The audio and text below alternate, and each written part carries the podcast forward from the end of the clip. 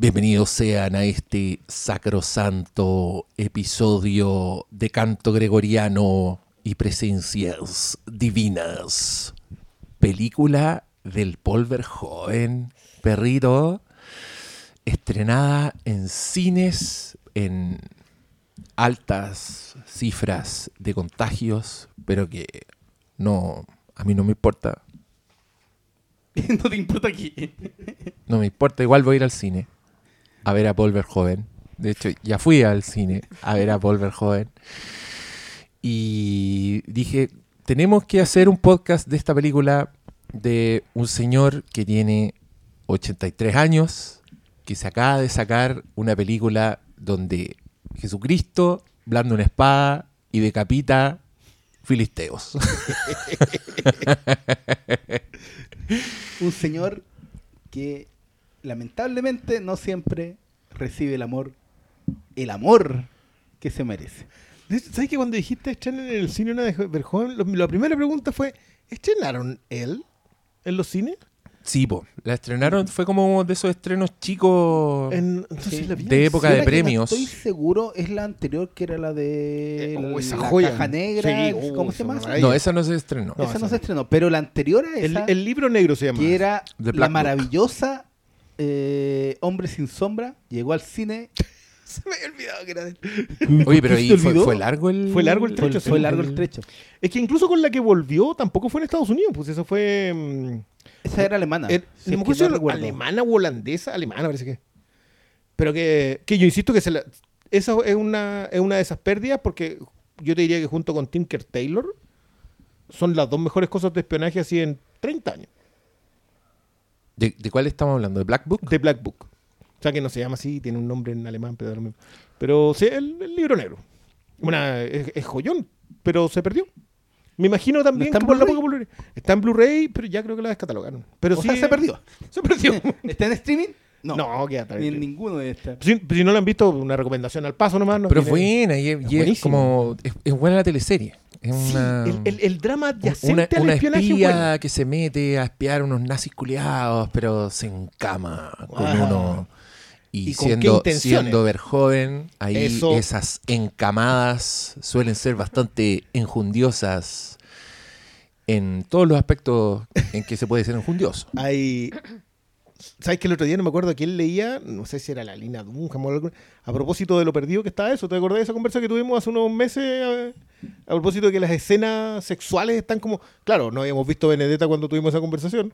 Estaban muy perdidas. Pues. No.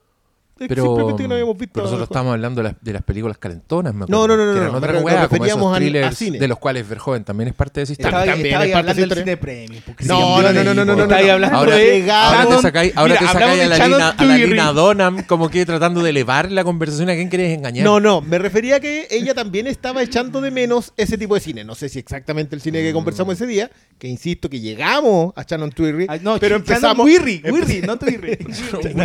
la, Shannon, Tweet. Eh, Eh, ahora es Shannon Tweet. eh, pero llegamos a eso, pero empezamos un poquito mejor. Eh, debemos haber estado. Lo que no suele suceder. Suele pasar. Ya, qué, Pero ver- bueno, qué te vergüenza, pido- Natalia. Te pido disculpas. Bienvenida al. Flimcast desde Siempre Halloween en mi corazón. Porque vimos Benedetta y a la salida tú me dijiste cosas interesantes. Y yo dije, ¿por qué no, lo est- no estoy grabando en este momento? Que es lo que me suele pasar. Así que te invito acá porque, eh, bueno, ya escucharon parte del plantel. No está el Pastor Salas, no, no, no ha guardado silencio todo este rato. Igual voy a ver si lo convenzo de mandarnos unos audios. Está, está en full retiro. Está ahora en una caverna en una cabaña caverna con un margarita, una haciendo, piña colada. haciendo unas pinturas rupestres de la Jessica Chastain. Lo que, lo que, cosas que hace el pastor en vacaciones. Pues yo no quiero, Le- leer eh, el pato Donald. no, yo, yo no quiero pelar al pastor, pero ayer lo invité a mi sesión Patreon de Paul Thomas Anderson, en que hablamos de Phantom Thread y de Rare Window. Inserte el meme Poetic Cinema. y, y yo no quiero echar al pastor al agua, pero prendía su cámara y te juro que estaba como en una comisaría. así. Así que, si, no en con- febrero. si no contesta los mensajes de Por aquí a dos días más, lo Hay que empezar Empieza the en el Poder party. Judicial. Mira, mientras no nos mandemos un, un Hangover 2 y, y nos perdamos en Bangkok, Yo creo que ya con la 1 estaríamos complicados. Ahí hay matrimonio. ¿Quién, ¿Quién de nosotros es quién? En el esquema del, Oh. de Hangover. Pues son todos medio sacos de wea, ¿no? Me cargan. ¡Todos! Sí, ¿por qué? No. Es que ni hasta ¿por Andy qué te Bernal. molesta? le- Es el dir- del director de Joker nominado al Oscar. No estuvo nominado al Oscar. Es mejor De- por Joker. alguna forma estuvo nominado, no me acuerdo si Sí, fue pues nominaron al guion, ¿o no? al guion, algo Sí, pues nominado nominaron por al Joker. guion y él era, él era un... Sí, nominado al Oscar todo... ¿todo cuánto? Top Phillips. Top Phillips. El copión. No, pero está ¿Para qué a volver atrás? Pero sí, pero que Hay un programa al respecto. sí, y argumentos repetidos, más. ¿Qué es esto? Twitter.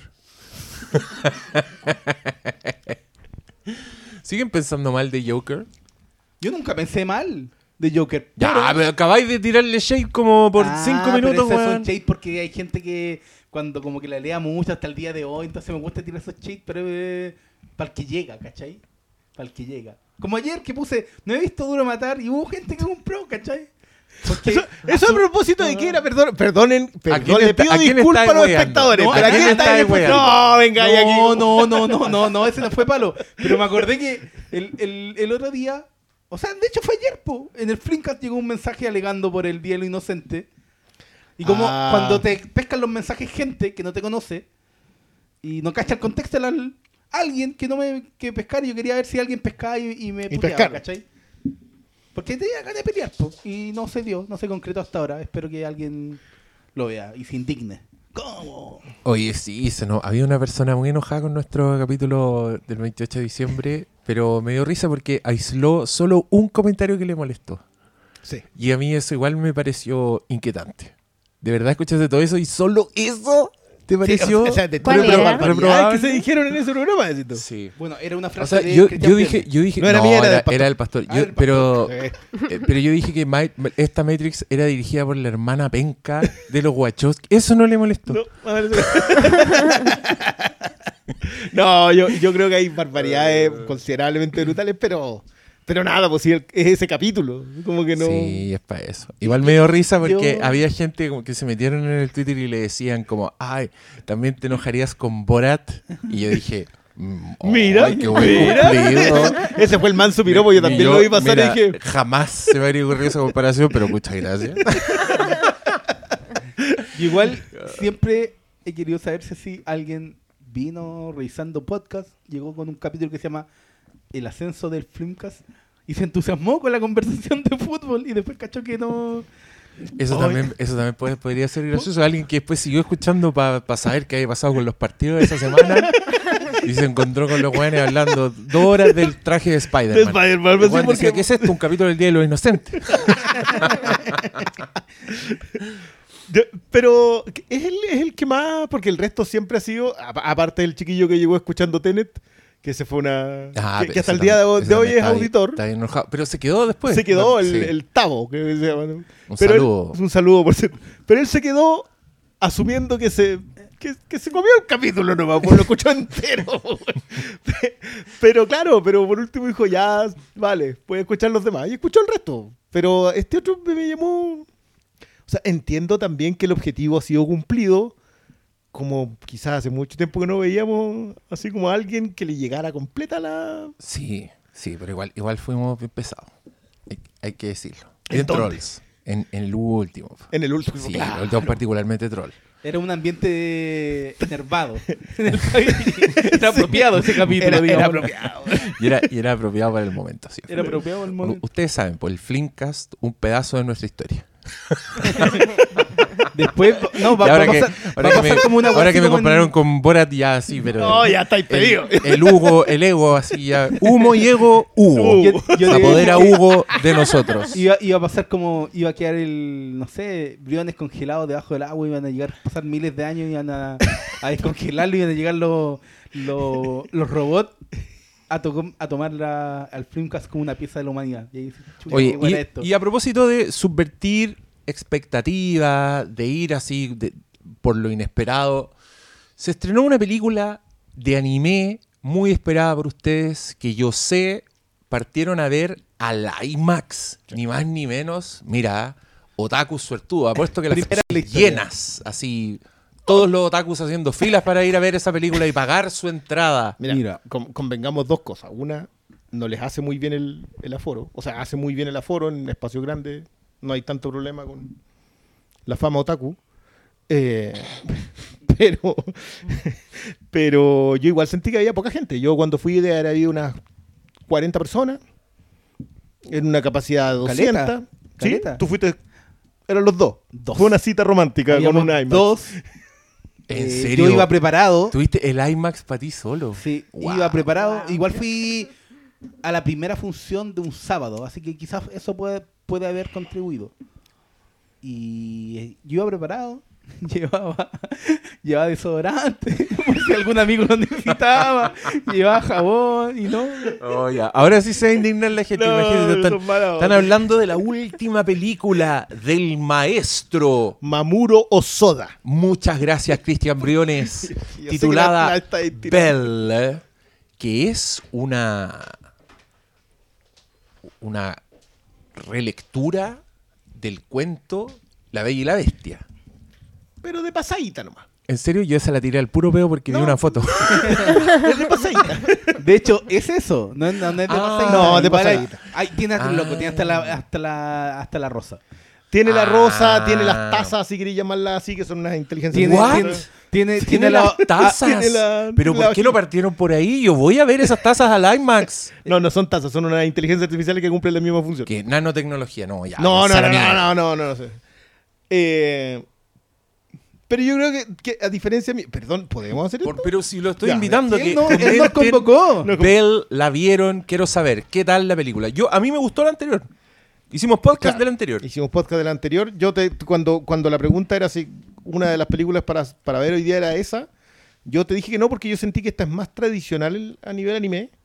Creo que, mm, que tal como Miyazaki muchas veces ha visitado cuentos occidentales y se los lleva a versión japonesa o no tan japonesa, el caso de Ponyo es, es bien evidente. Yo creo que acá Osoda no, por eso yo digo que es de pasadita, no es la lectura de la Bella y la Bestia. Creo que hace un- es muy la temática de Osoda, eh, de la cohesión familiar, anda más cerca de la chica que salta a través del tiempo también en, la, en los romances le No, y tiene muy mu- bien. Ah, pero esa es muy bonita. Está emparentada con un anterior del que se llama Dicen. Summer Wars. Está muy, es muy, muy, hermana de Summer muy Wars. emparentada con Perdón, esa. es que, que en realidad se llama así como... Tiene un nombre que nada que ver con Summer Wars, pero... Pero en Occidente se le conoce Sí, como Summer Wars. O, o Guerra Cibernética. que de cibernética no tiene nada, pero... Titulazo. Eh, pero yo, yo la sentí muy, muy osoda, en, en el sentido que como que las temáticas que él ha manejado en sus cinco películas anteriores, el, el, la, mm, sobre todo el familiar, la- el lidiar con la pérdida, el, um, que, que está en Mirai, que yo creo que igual por ese lado podría funcionar, eh, te podría funcionar. Eh, Es muy bonita esa película. es que esta, esta yo creo que es. Hay, hay un momento en que el nivel de preciosismo estético hace que se te pierda el, el fondo, lo muy bella que es en el fondo. Pero después llegáis ahí mismo, llegáis a esos mismos puntos altísimos que tiene, que tiene el niño y la bestia. También. Y que tiene. Y que tiene Mirai, que son. O sea, un momentazo. Fue un momento en que a mí me dejó. Que no era la escena más bella que puede. Pero yo dije, ya, lograste resumir en una sola, en una sola imagen la profundidad de la película. Y es que estas son películas de anime para gente que no le... Especialmente para recomendar a gente que no le gusta el anime. Claro. Es Así que un Diego excelente punto de entrada.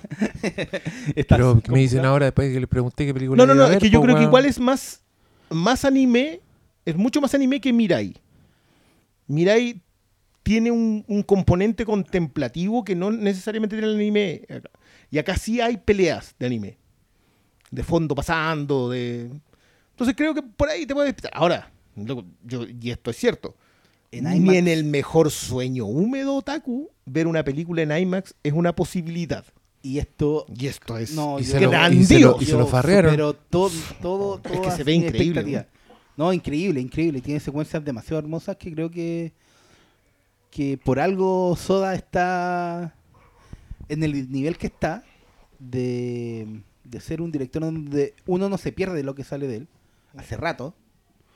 Y esta es una confirmación y se entienden todas las flores que han salido desde festivales de animación, desde festivales de cine, desde todos lados hacia esta película. Yo creo que uno los, en, en- en términos de, de animación, yo lamentaré mucho que no va a estar en, en el Oscar. Yo no sé si no llegue. Yo creo que puede llegar. eh, creo que es la mejor película de animación. O sea, La- pero está dice la- que le- claro, pero la coloco con Mitchells, ponte tú, que creo que es la otra. Eh, no tienen ninguna posibilidad contra Encanto, pero están en, en dos niveles bastante superiores. O sea, esta está, está muy por encima del resto. Creo que lo que ya es brutal, que las canciones no estén nominadas, porque, porque claro, el tema del japonés le juega en contra, pero son... Están muy bien construidas, tiene, tiene la idea de una... Aparte que vuelve a pololearse ese, ese tema de Satoshi Kon, de las idols, de jugar con el concepto de la fama, eh, toca el tema de las redes sociales, de la vivencia en los mundos virtuales, de los personajes en los mundos virtuales. y en lo de construir una identidad digital que no va con tu identidad del día a día, ¿cachai? Claro. Y no, si tiene, tiene para agarrarla por No, o sea, hay varias... Por eso te digo que no- que lo leí la no, te no tengo poco. idea si se mantiene en cartelera. Yo estoy hablando de esto casi una semana después de verla en el cine. No sé si se mantiene. Mm, Yo tampoco. Yo, yo de nuevo... la estaba, yo la vi, más encima yo la vi en IMAX, en japonés con subtítulos. Yo digo, amigos, si no lo fueron a ver, No, lo no, lamento no, mucho. Porque ¿Cuáles es- son las es to- posibilidades? Es, toda una experiencia, creo que que si, no sé si se mantendrá, pero si se mantiene Sí, parece en, que sí. en una sala ¿Sí? chica, Igual lo vale. vayan y véanlo Sí. y, y- y lo vale, es un, es un gran estreno para ver y... Igual es, es un estreno bien, bien inaudito. Lo del IMAX es muy inaudito, primero. Pero igual es, es- es raro como que uno de este tipo de películas llegue en japonés con subtítulos con muy poco miramiento al, al- al pensar que la animación es siempre infantil. O sea, la idea de que la animación Sí, tiene que estar con que doblaje se- para que se- vaya con los se ha niños. incorporado la idea de que el anime, eh, y sobre todo aquí en, en Latinoamérica, se consume mucho en idioma original con subtítulos. Yo le, le hice una entrevista a, un, a uno de estos Seiya, Ya. que son los doblajistas japoneses, y le, di- le comenté esta idea, como que quedó sorprendido porque se habitúa que cada país... eh, Tiene su doblaje. o, o cada zona tenga un doblaje. Entonces aquí esperarían que estuviera en latín, en español latino, pero eh, eh, obviamente agradeció que, que los fans, pero es una tradición eh, otaku muy antigua la de ver las películas en idioma original con subtítulos. Sí, el- es que el tema es que eso suele ocurrir en formatos caseros. O en los streaming, ¿cachai? Pero como que la, pero la idea ahora, que se en ahora los que cines... está, ahora que están arraigados streaming como Crunchyroll, como Funimation, que es el otro, eh, ya está súper... Por lo menos lo que concierne a anime no es tema. O sea, igual hay mucha gente que sigue prefiriendo, sobre todo pa- para mostrarle un anime más, más liviano a un niño, lo quieren doblado. Claro. O sea, Mirai, eso- y Mirai Netflix- igual tenía su No, y en. Netflix hacen eso, ¿cachai? Pero para la serie así de adolescentes para arriba, llegan y le- estreno Cantan simultáneo con, con, con subtítulos y chao, te fuiste.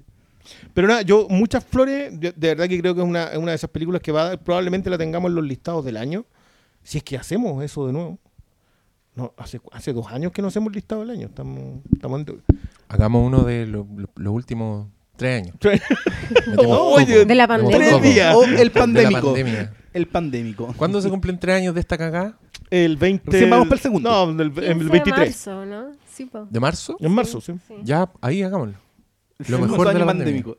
Y Vamos, vamos a estar ocupados en, en la, segunda semana de marzo. La serie, todo. Ay, pero. Ya le dicen. ¿Queréis tomarte un fin de semana? Un retiro. horas. El retiro Flinkas. No, y más encima este lo dice así y sabe cómo lo, lo que le cuesta a Cristian. No, pero con un mes tengo de Empieza a hacer una fórmula, a sacar Sí. raíces cuadradas para Se, poder se transforma en el meme de- Sí, me transformo en meme de It's Always Sunny. del, del señor ahí con los cordelitos. Charlie Day. Sí. No, pero vieron, ya no se pueden quejar. Hablamos de anime. Yo les doy espacio para que no se sientan excluidos ni, ni nada. Y vamos a terminar este capítulo para que vean con un, con un tema de anime. Muy bien. Lo voy a buscar durante, durante la, la- el resto del programa. Pero ahora vamos con el estreno, Benedetta, que de nuevo me sorprende. Tenemos estreno de Paul Verhoeven, Guillermo el Toro, así en cartelera, y son las películas que no va a ver nadie por la concha. Nadie. Puta, hace poco vi un muy deprimente tweet que decía que le había ido mal a todas las películas de comillas autores, pero que más encima duele porque eran puros autores que a mí me gustan y que los he seguido. Y, Y que han tenido. y que ya en parece que no le importan a nadie ya no- y nadie vio West Side Story. entonces, ¿ya qué va a hacer uno? Como que irse a la Fundación La Rosa al tiro con sus DVD y, y no ver más películas. veces- ¿Por qué lo colocáis como en, como en, pot- en condicional o futuro? Así, en potencial o en condicional. Ya estamos ahí, Ya estamos ahí.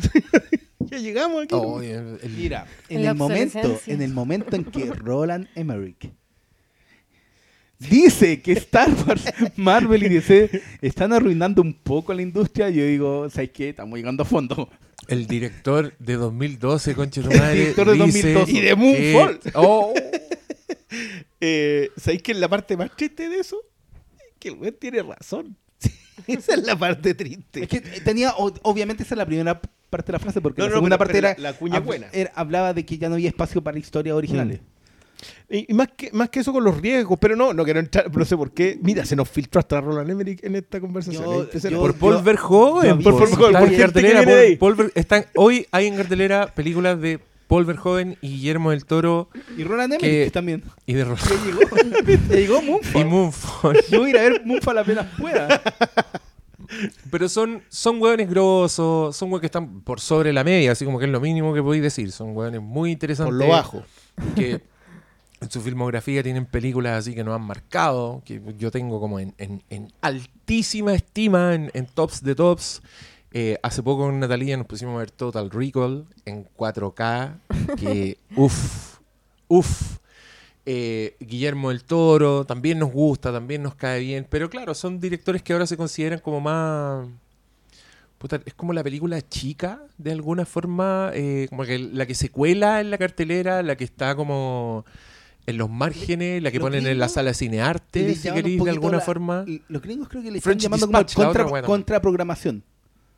Como que, no, esta es la película que va de contraprogramación contra... ¿Qué, es lo que es lo principal? Ah, ya, todavía sigue Spider-Man, entonces esa es la programación principal. Por todo febrero, porque no hay más estrenos todavía. Hasta Batman. Y... Uy, no queda nada para Batman tampoco, weón. Ni me hablé de eso. Y Batman no va a tener competencia tampoco. Y Batman no. Pero ¿por qué, todo. ¿por qué ni te hablamos de esa...? Porque yo he tratado de... con- No he querido ver el último No tráiler. tráiler. Cáchate, el último tráiler que yo vi fue el del... eh, fandom El, del 2020. del 2020. El primer trailer han salido dos, dos no, más. le he hecho el quita a las entrevistas, veo pasar a Robert Pattinson cada media hora en mi tweet. Y nada, nada, no le hago clic a ni una cuestión. a- Sigo a Matt Reeves y tampoco le hago clic a ni una. Entonces, pero se. Pero Y él lo me- sube a me- Vimeo en 4K. Sí, puta, y, Que los- lo- y y se ven no- increíbles, Se ven increíbles todo, y Colocáis en la tele y decía, "Ah". Pero no, me aguanta. Ya voy a caer, lo sé, y así como en una semana más voy a, me voy a quebrar. Oye, y lo van a haber conseguido. yo... Todo lo que he visto se ve súper aburrido. Ah, ¿Y tú quieres partir polémica? No, Es que no escuché. Es que me cae bien Robert Pattinson, pero todos los adelantos que he visto de la película son muy aburridos. Pero no sé. No sé. No- que no a mí me, mira, a mí me da risa, creo, yo ya caché, que auto esta, es lindo. yo ya caché que esta va a ser una de esas películas, ya caché que la gente ya decidió que, Es buena. que es buenísima, porque el otro día fui al sentido del humor y me preguntaron, me preguntaron qué opinaba del, del nuevo trailer de la weá de esta Batman. Y yo les dije que me gustaba, que le iba a ver, que, que bacán, pero que igual me da paja que siguieran como en el tono Batman igual seriedad, gravedad. ¿cachai? Como es cuando tuvimos un Batman tufillo sad. de un weón más relajado que andaba peleando con criaturas, ¿cachai? Como que igual me da paja como volver así a ese... Perdón. Un hombre que lo ponía en neón. Que le ponía bata y pezones. Oh my god. Eso fue hace 20 años. Sí, pero...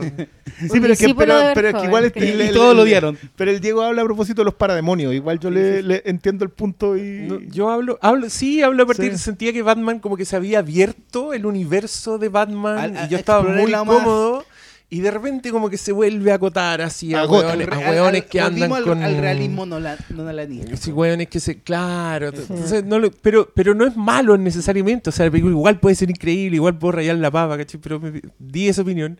Y mientras estaba diciendo eso en el, en el sentido del humor, miré los comentarios de YouTube. Weón, no sabe nada. Es una mierda. Saquen a ese invitado. Y decía, ya, pero weón. Entonces, la voy a ir a ver así como con miedo, puta. Ojalá me Ojalá me guste. Ojalá sea Pero, es una de las razones por las cuales yo Porque- intento romper las ansiedades con, con la obra que sea. O sea, mí me pasó hoy día con la, con la película que fuimos a ver con Mira, Malo. el recuerdo que está Pero no es necesario, no, no, estoy está diciendo- hablando de dije- no manejar dije. la ansiedad cuando acaba de ver una película que no se estrena en, en dos semanas. Bueno, Seco, seco amigo. yo en general trato de, últimamente le hago el quite a cualquier cosa que venga de un director que me gusta. Onda Oh. viene. No, no, no. Lo le- hacía el quito de- Ah, pero al, Al promo, a saber. Claro. Ya, entiendo. Pero tú, de- no he querido ver nada más a propósito de la de Todd Fields. Que viene después con una película después de 15 años. Y yo las dos primeras las considero obras mayores de su. De, de las décadas en las que en las que existen. De Mike Mills no he querido tampoco entrarle a Come On, Come On. No la busco, no quiero leer comentarios, no sé qué tal está. ¿Cómo se llama el caballero que hacía el Joker? Don Joaquino. Don Joaquín, no quiero saber. No, Jared nada. Jared Leto. eh, eh, ¿Cachai? Pero como que le empiezo a hacer el quite y le- me ha resultado. Tengo que decir que con Benedetta también me resultó, ¿ah? Ah, esa- a mí también. Yo no sabía Esa- nada. no, yo Nada. así como que vi el primer tráiler y dije, ah, ya, listo. Va- Vamos, y fue como que el primer tráiler, así como lo vi muy a la pasada, Pero con el primer trailer que hay, pero prendísimo. es que, pero lo vi a la pasada y como que dije, Ay. ¿para dónde va? Es Que que, la mi- imaginación daba mucho porque es ver joven. Y, y, y ¿Qué va a sí, po, y yo creo que incluso en la película también te da para agarrarle varias hebras. Pero bueno, yo, yo, Mira, yo que- concuerdo contigo hacerle el quite. Yo estoy, yo estoy fascinado porque he hecho un poco, a, a costa de, de estar informado, sí, pues no, no me entero de las weas, me, me desayuno con que de repente gente actúa en películas que para los que están más metidos, me pasó con Nightmare Alley que aparecían actores y yo decía, oh, no sabía que esta persona actuaba en esta película. Eh, y, y fui muy feliz a Benedetta entregado. Eh, en el capítulo Nightmare Alley voy a explicar que justamente mi ceguera me- yo creo que me jugó en contra. Yo creo que el no saber nada de Nightmare Alley, que tampoco había visto la película antigua, Ah, eh, me jugó en contra. Porque eh, el no saber para dónde iba la weá en un minuto empezó a molestar. Pero ya, ya llegaremos, ya a llegaremos ese, ahí. ya llegaremos a ese capítulo. En este caso fue todo lo contrario. Fue una permanente estado de fascinación porque ni siquiera había visto imágenes de Benedetta. O sea, eh, había visto el afiche Pero- y había visto que la trataban como de, de non-exploitation. Que yo dije, "Mm, como que- será un... Porque cuando te dicen esa weá te imagináis exploitation. Pues, y, yo, y yo creo que la, la película más exploitation de Verhoeven es Showgirls. Entonces, pero que igual dije, tiene tan... esto es Y un el hombre sin híbrido. sombra. Ah, pero exploitation, así como en el Starship sentido... Trooper, ahí Sí, también exploitation personas. De verdad. Person Exploitation. Person exploitation. Lo People- hacen puré. People, people plation. Sí, Oye, gore an- an- exploitation. antes de hablar de la película, como explicar, igual ahí puede que haya toda una nueva generación que ni cache quién es este caballero. po. Pero eso no nos escuchan a nosotros. No, yo creo que igual no. No, no escucho. Eso están Sí. escuchando ese podcast de mierda, weón. Están esperando el... Te lo resumo. Sé, weón. ¿Quién te va a resumir esto? Porque digámoslo, Benedetta, independiente de que esta, yo creo que es una conversación que va a estar bien entrete, eh, no es una película convocante. Estaban los fans de Verhoeven nomás esperándola, Y, según y- yo. y- y- y los que saben. Puta, yo voy a decir una weá que va a sonar así muy, muy idiota, pero téngame paciencia. Yo creo que esta weá le puede gustar mucho a los fans de Game of Thrones. La voy a dejar ahí. Mira tú. Incluyendo mi mamá. Yo creo que si Ah. le muestro esta película a mi mamá, va a estar, pero pegadísima viéndola. Eh, pero acojamos al, al, al Paulo. Acojamos a Pablo. Hablemos Ya, del, del Verjoven para la gente que no, que no necesariamente tiene que es la nueva generación. Eso, No, también puede ser gente que venga Por supuesto, que no tiene para qué relacionar las mismas cosas. Cuéntanos, Pablo. ¿Quién es Paul Verhoeven? un señor que se llama Paul Verhoeven. Pero qué hecho. Sí, Ya, pero Bueno. se pone a ver stories. ¿Qué historia? Era xvideos.com. Hablando de Benedetta. Claro, es que justo está ahí la subieron Oh. completa. Eso sí que era, eso sí que era non-exploitation. Oh. No, Pa- Paul Verhoeven, Paul es un Verhoeven. caballero que recuerdo que la primera vez que, que yo vi una película de él, yo era muy chico y eh, era de un impacto visual de, oh, ¿viste esa película en Marte? Con la loca de las tres tetas y el globo deformado y Schwarzenegger. Porque ¿Dónde era esta la Eh, escuela de filosofía? que se llama El Vengador del Futuro, cuando la dan en la tele, eh, Sí. fue una puerta de entrada eh, para muchas personas para el cine de Verhoeven, que él ya venía de antes con varias películas, pero creo que mucho más que Robocop, eh, El Vengador del Futuro fue una puerta de entrada eh, importante. Y ahí uno, después, hoy me gustó esta película y te podía investigar, y después te di cuenta que era el mismo logo de Robocop, que es una joya de película, una obra maestra del género de la ciencia ficción. Y después te empezáis a seguir todo, todo lo que hizo posteriormente. Puede que te guste el, el lado más como comercial que tiene después, con Starship Troopers o el, el Hombre Sin Sombra.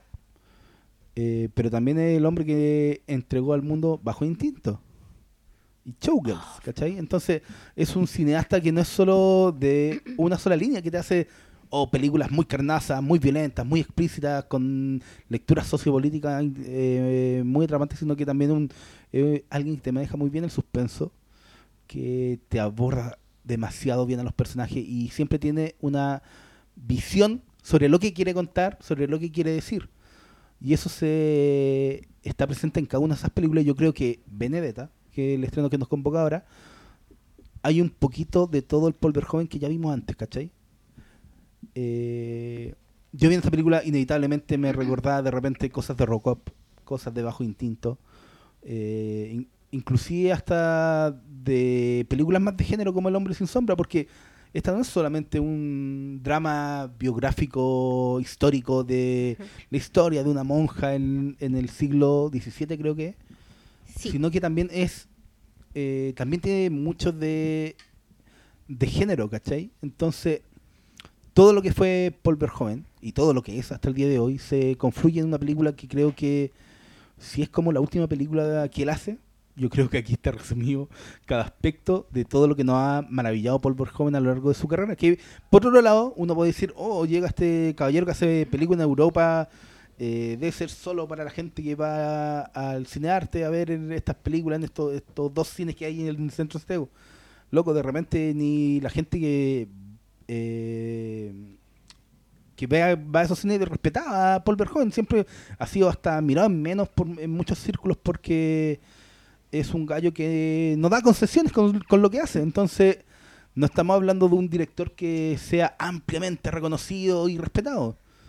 Pero la gente que lo respeta, la gente que lo defiende, la gente La lo sigue, lo hace eh, siempre, ¿cachai? Eh, es como no te perdí una película por Verhoeven porque sabéis que hay algo que va a hacer que valga la, pele- la pena la película. Hay mucha gente que le pegaba por Showgirls. Me acuerdo que hablaban de este fue un fracaso. Cuando la gente como que tomaba en serio los premios Frambuesa, le daban como caja solamente porque estaba nominada, ¿cachai? Eh, pero después te di cuenta que igual esa película tenía mucho más de lo que te encontráis en, en todo el cine comercial de esos años o en, películas como eh, de su estilo en donde eran más conocidas por, oh, aquí van, van, van a mostrar más, ¿cachai? Van a mostrar más de lo que se muestra generalmente en Hollywood. Y, y creo que siempre él ha hecho más de lo que se espera de gente que, repito, lo miraba en menos o lo descartaba o no lo tomaba en serio. Y creo que ese ha sido un, error que se ha mantenido, creo que ya en los últimos años no es tanto, sobre todo tras él, como que lo, lo, lo volvieron a, apreciar. Pero en un momento, mucha gente decía que estaba perdido el caballero. po. Estaba completamente perdido. Recuerdo sobre todo en los finales 90 cuando hizo Starship Trooper y después hizo El Hombre Sin Sombra. Era como. Les dieron como cajas esas películas. Mucha gente no la no las valoraba por nada. Obras Decían, no, esto es una completa basura. Y, y yo decía, pero ¿cómo? ¿No están viendo esta la misma película que yo?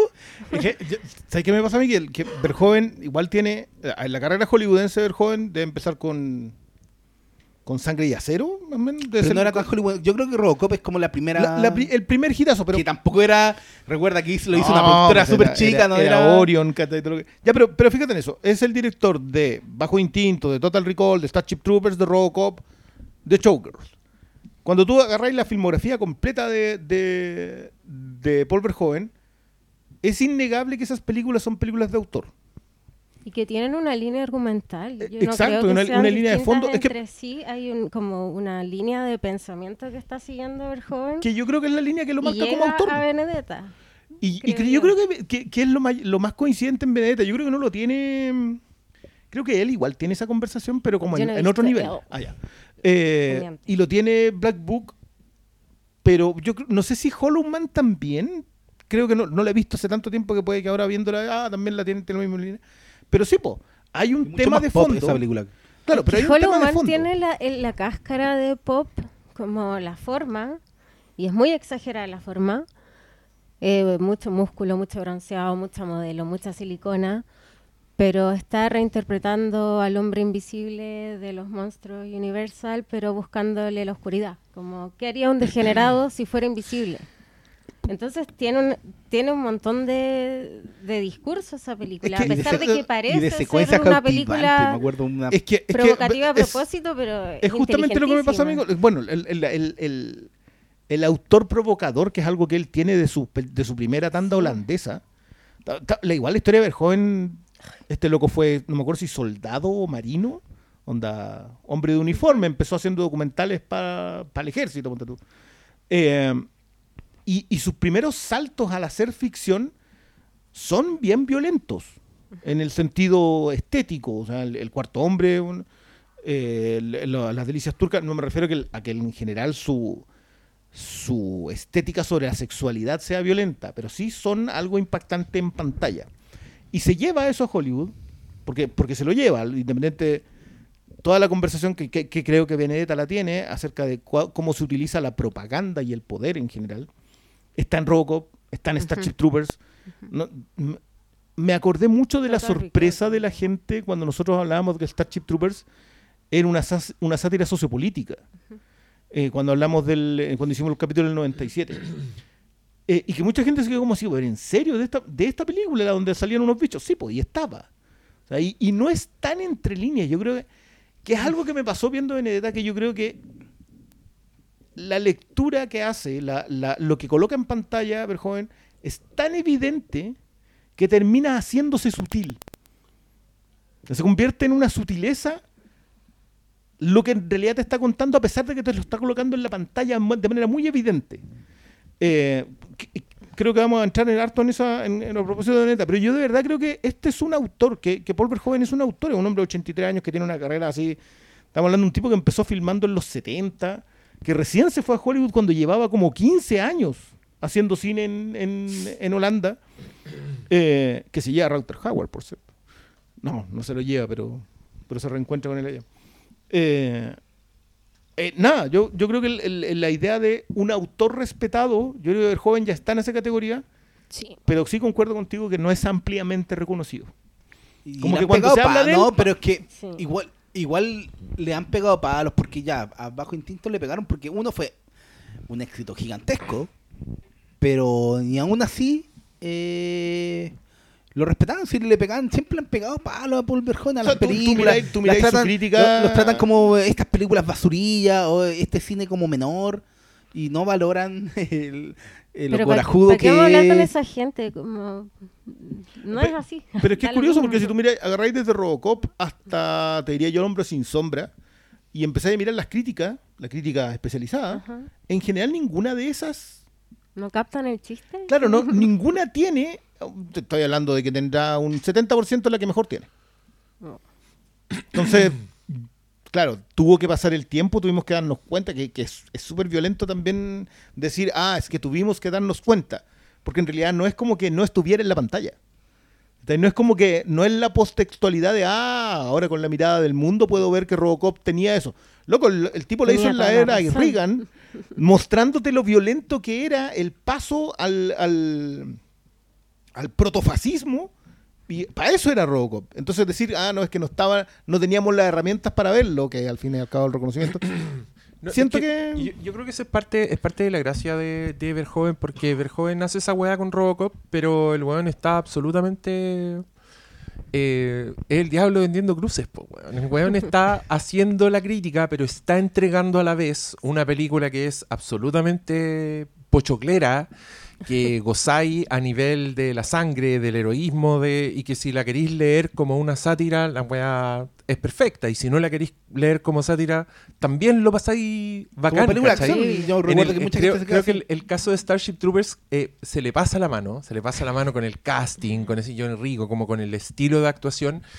Y a mí me da la sensación de que eso aleja a mucha gente de Starship Troopers. Como que la ven así. Mientras a dicen, ti- "Puta, a ¿qué ti es te esta acerca". Weá?". Pero que claro, yo, yo estoy fascinado porque encuentro que es una wea única. También me, me- creo que Verhoeven siempre pesa más que, que su sus referentes o su, su, en este caso puntual, su que está basado en una novela que no tiene nada que ver con, con lo que el weón que es la base de No, tiene mucho que ver. que él escoge la, la novela Sí, no es una novela. Starship Troopers. Ah, Starship Troopers. Sí. Pensé que estaba hablando de Benedetta. No, estoy hablando de Ah, Starship Troopers. No, es una novela que es como bulladamente así criticada por lo distinta que es, que no agarró nada, que como que se quedó con el Ah. título No, del... Y como que el autor tiene una, de una la mirada nomás. política muy distinta a la que tiene la Claro. película. Claro, pero a Paul, Digámoslo. a Paul Verhoeven le dio lo mismo, dijo, estamos en, estamos en los 90, eh, Warner Channel es la weá que la lleva, así que me voy a llevar a estos niños para masacrarlos y para hacer una propaganda nazi con los 200 millones de dólares que me están dando y con Phil Tippett y su magia, que yo encuentro que es un, es un CGI, no sé... Paul Verhoeven es de los buenos secos para dirigir efectos, efectos Que están en visuales, efectos de maquillaje. Creo que el weón es muy seco para dirigir monos, aparte de, de como que toda su enjundia. Y creo que todas sus películas son, son bien un poco escuela de eso. O sea, eh, Robocop es con Rob que es el weón de la cosa.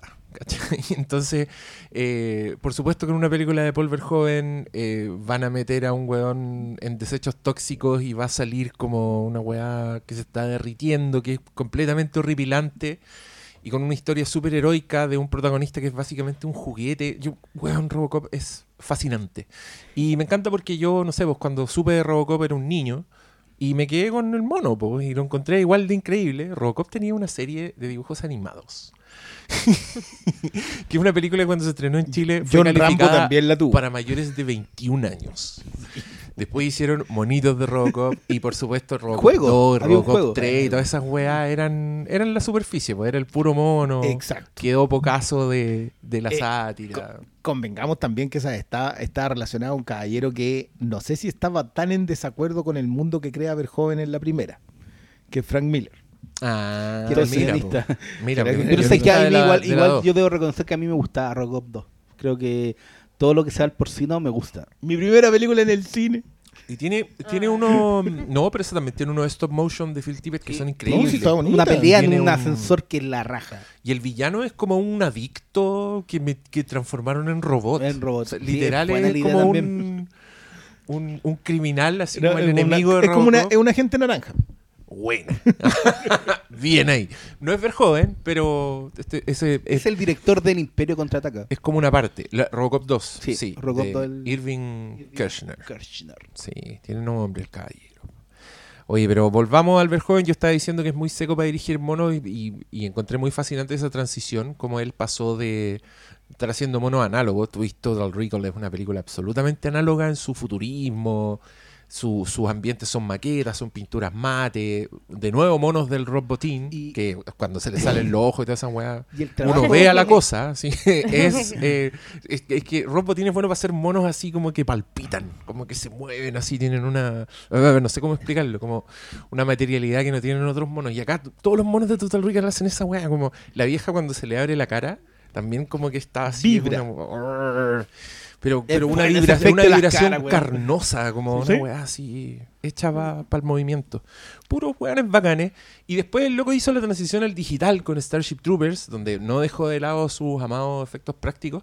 porque también es esa época hermosa, fines de los La- 90, principios esa de los mezcla. 2000, cuando ya tenían weas digitales, pero todavía estaban haciendo las weas a la antigua con maquetitas y, y usaban... Y se nota, ¿no? pues, se nota. sí. De hecho, tú, tú te ponías a ver, yo creo que el mejor el ejemplo Roland ahí, Emmerich eh, también. El es Señor de los Anillos, las tres la, la trilogía original, Sí. que lo hicieron así. Después veí el Hobbit, que es puro y digital, y se nota la- el se cambio. nota, Se, se nota el cambio. Y, y ¿Quién era, pa- que- era Papa- Papatopoulos? ¿Cómo se llama el que trabajaba con Roland Emmerich? Patrick Tatopoulos. El que hacía el diseño de los monos de, Después del le- Día de la Independencia. Hacía todo, hacía las Y naves Y también. al era la personaje Godzilla Era el le de ese apellido, pues, weón. Sí. ¿Cómo? Que era el- al, al protagonista de Godzilla Ya. tenía ese apellido. Era como un Ah. chiste interno. Y decía, ¿por qué le pusieron ese Ah, apellido? Y después tú era cacháis los créditos y había Pero- el Patrick Tatopoulos. Pero, pero, y después en Hollow Man, yo creo que ahí el loco llega como a su, a su Everest digital, que también es una película absolutamente fascinante, solo en sus efectos. Que el loco propone una invisibilidad así gradual, entonces Cuando se tiene transforma... unas weas y, tiene- y- el y hace mono. como, tiene todo eso que yo le pido como que se nota cuando dijeron, ya, tenemos un buen invisible. ¿Qué weas podemos hacer con un buen invisible? Hicieron una lista así exhaustiva y después todas esas weas están en la película. Claro, que un weón le tire humo en la cara y así se ve. Oh, se activan los rociadores y la agüita lo. Oh, y es como todas esas weas las pensaron. Y, y es muy hermosa y es muy excesiva. Y yo me acuerdo, y, y es muy bonito lo que dice la, la Natalia, el, porque el Universal, el, el hombre invisible de Universal Monsters, es un payaso. po. Es un weón que es invisible y se dedica como a molestar a la gente, como a botarle las weás, ¿cachai? Como a, a reírse en su cara, como que los anda molestando. Y lo hace Paul Verhoeven y el weón es un violador. y, y todo con este exceso y con un Kevin Bacon, pero el weón así. Así, ah, pero en crack. es lo más Kevin Bacon que has visto en tu Sí. vida es Hollow. Pero es que en, en lo que estaba hablando en- fecos. del, Que también del en trabajo de los monos o los efectos, yo creo que también lo que destaca es que aquí hemos hablado de esa cuestión del One Perfect Shot, que en, en realidad no es solamente el, el JPG, sino que tiene que ver con toda la conf- confección de la escena, de la toma, el movimiento en cámara, y el loco hace un perfect shot tras otro, desde Sí. sus películas ochenteras hasta Benedetta. Yo creo que estaba Sí. cautivadísimo por... Claro, hay, hay en Benedetta hay secuencias de, de efectos especiales, pero está todo muy bien integrado y, y los, los tiros de cámara te sorprenden. Cómo está eh, visualmente el, aspecto narrativo, siempre destaca en Paul Verhoeven y, y es algo que a veces como que a la gente se le pierde porque se queda muy pegado en el discurso. No, este, este director trabaja muy bien los discursos, Robocop, Robocop, Robocop, pero en términos cinematográficos tiene un excelente manejo. Podéis pescar cualquier película de su filmografía, inclusive a, la- a los que a la gente más les, les pega, inclusive en esas películas siempre hay que encontrar eh, un aspecto que Paul Verhoeven te deja con así de repente con la tarasca abajo. Y sí, wow. No, o sea, partiendo por rescatar una que hemos nombrado la pasada nomás y que es como famosa por, por dos weas nomás, pero Bajo Instintos es, bueno, una película de Hitchcock si Hitchcock pudiera haber mostrado sexo. El director favorito de Verhoeven.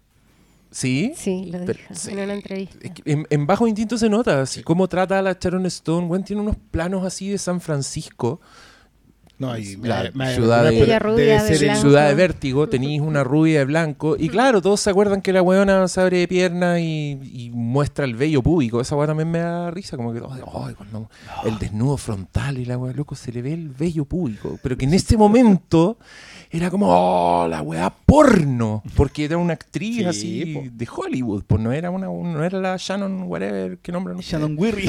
Ni, ni Pero, Shannon Tweed. pero aparte del. y- Pero me gusta porque si tú veis las películas de Hitchcock, o sea, yo de verdad creo que Bajo Instinto es una relectura de Hitchcock así Pero si, directa. loco, el- porque tú veis. Me, me va a perdonar, pero ese disco de Goldsmith debe ser el más germanesque de todos. Goldsmith, una maravilla. Pero, y tú veis las películas de Hitchcock, que vimos una hace poco, vimos Rare Window. Y, y se nota también que Hitchcock es otro de los, de los grandes degenerados del, del cine, pero el weón está haciendo películas en los 50, entonces todo es sugerido, todo es luz en Rare Window. Bajan, el único departamento donde bajan la cortina donde están culeando, pero no pueden decirlo, son puras miraditas, ¿cachai? Es como lo que mueve todo su cine esa weá. Y Paul Verhoeven llegó y dijo, sí, yo voy a hacer lo mismo, pero yo sí los puedo mostrar. Y los muestra. Y muestra todo y tiene como... Y, y todas las escenas de sexo son suspenso, porque te establecieron en la primera escena que una escena de sexo La- termina en una masacre brutal La- con la mono de secuencia la Rob Bottin cama, de la incluido, cama. el picayelo, con el con, picayelo. donde muestra un primer plano de la buena clavándole la weá en el ojo, el weón gritando y es súper sangriento. Entonces después, y, y toda la, la película está predicada en esa ambigüedad de es Catherine Tremel la villana, la asesina de esta weá. Y las escenas de sexo no...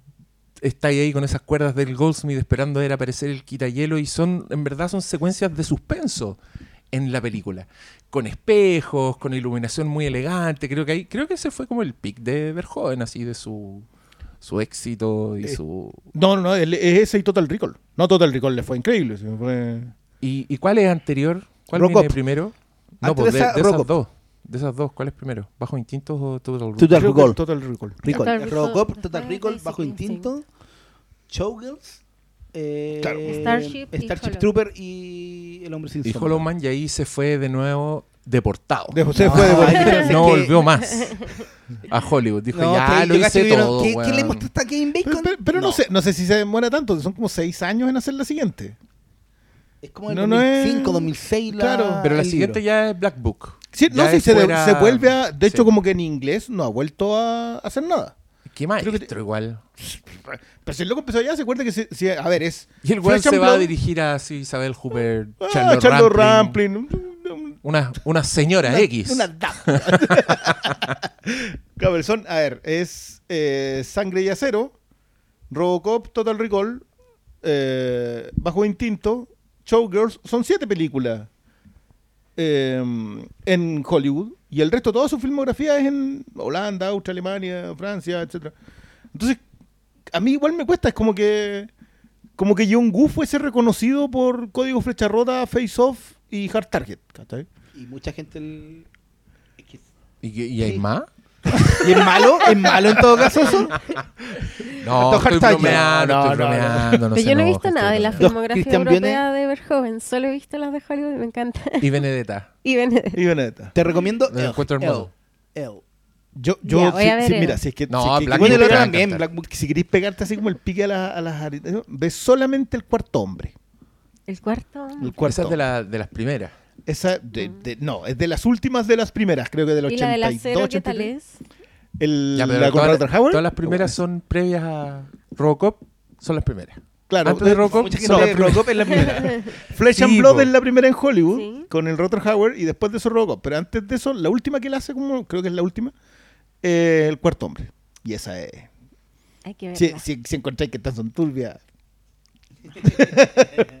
no, no, si el hombre se las trae. Las delicias turcas también es muy buena. Que- yo no, yo no sé si es turbio, yo, Yo creo no que tiene que ver más turbia, con, no. como con una forma de ver, de ver la condición humana. Que tiene No, no, este pe- weón, pero, que pero es- yo no creo que esas dos cosas sean que es bien- discordantes. Es que Excluyentes. Sí, pero es que al, al decir turbio, como que no sé, Es que que él tiene no una usa el connotación. sexo tampoco para mostrar la maldad Pero yo creo que- humana. O sea, que- algunas veces sí, pero siempre está usado de distintas formas. Sí, pero yo, Yo- creo que va en el tema de la. Yo creo que lo que no de la es, es una sensibilidad pulsión, europea. Es una pulsión. Es sí. yo lo que creo es que no es explotativo. No. Creo que es- Ah, pero el nuevo, está eso- constantemente conectando toda la turbiedad con, con sus temas, con sus personajes. Entonces, no. no Por eso no te digo, yo son que no creo que ponte tú. excluyentes. Porque yo creo, que- mira, lo mismo que decíais de Hitchcock. Hitchcock nunca le hizo el quite al a la maldad humana. O sea, de hecho, sus thrillers están O basados sea, en eso. sí. Eh, era menos explícito por los tiempos, pero era- lo más explícito que podía ser en el tiempo. Y era y, y compensaba lo, lo ex- lo que no podía ser explícito con alto simbolismo Exacto. e imágenes que daban. O sea, el, el mejor ejemplo al fin y al cabo es la escena de la ducha en, en Psicosis. O sea, es un asesinato tal cual, a que- pesar de que que- no puede mostrar y, nada. y que por cierto es una de las películas bien rompe tabús. O sea, Hitchcock también estaba como Exacto. empujando la weá y en Psicosis muestra, creo que la- hasta tirar la cadena en el water era como una weá que nunca se no había visto. Y Hitchcock pone la cámara y... Porque era importante, porque estaba rompiendo el papelito. Porque estos señores son, son degenerados, pero tienen muy buen gusto. Yo, yo creo que a mí me gustaría que se pasase a ser un término de, ya ocupado.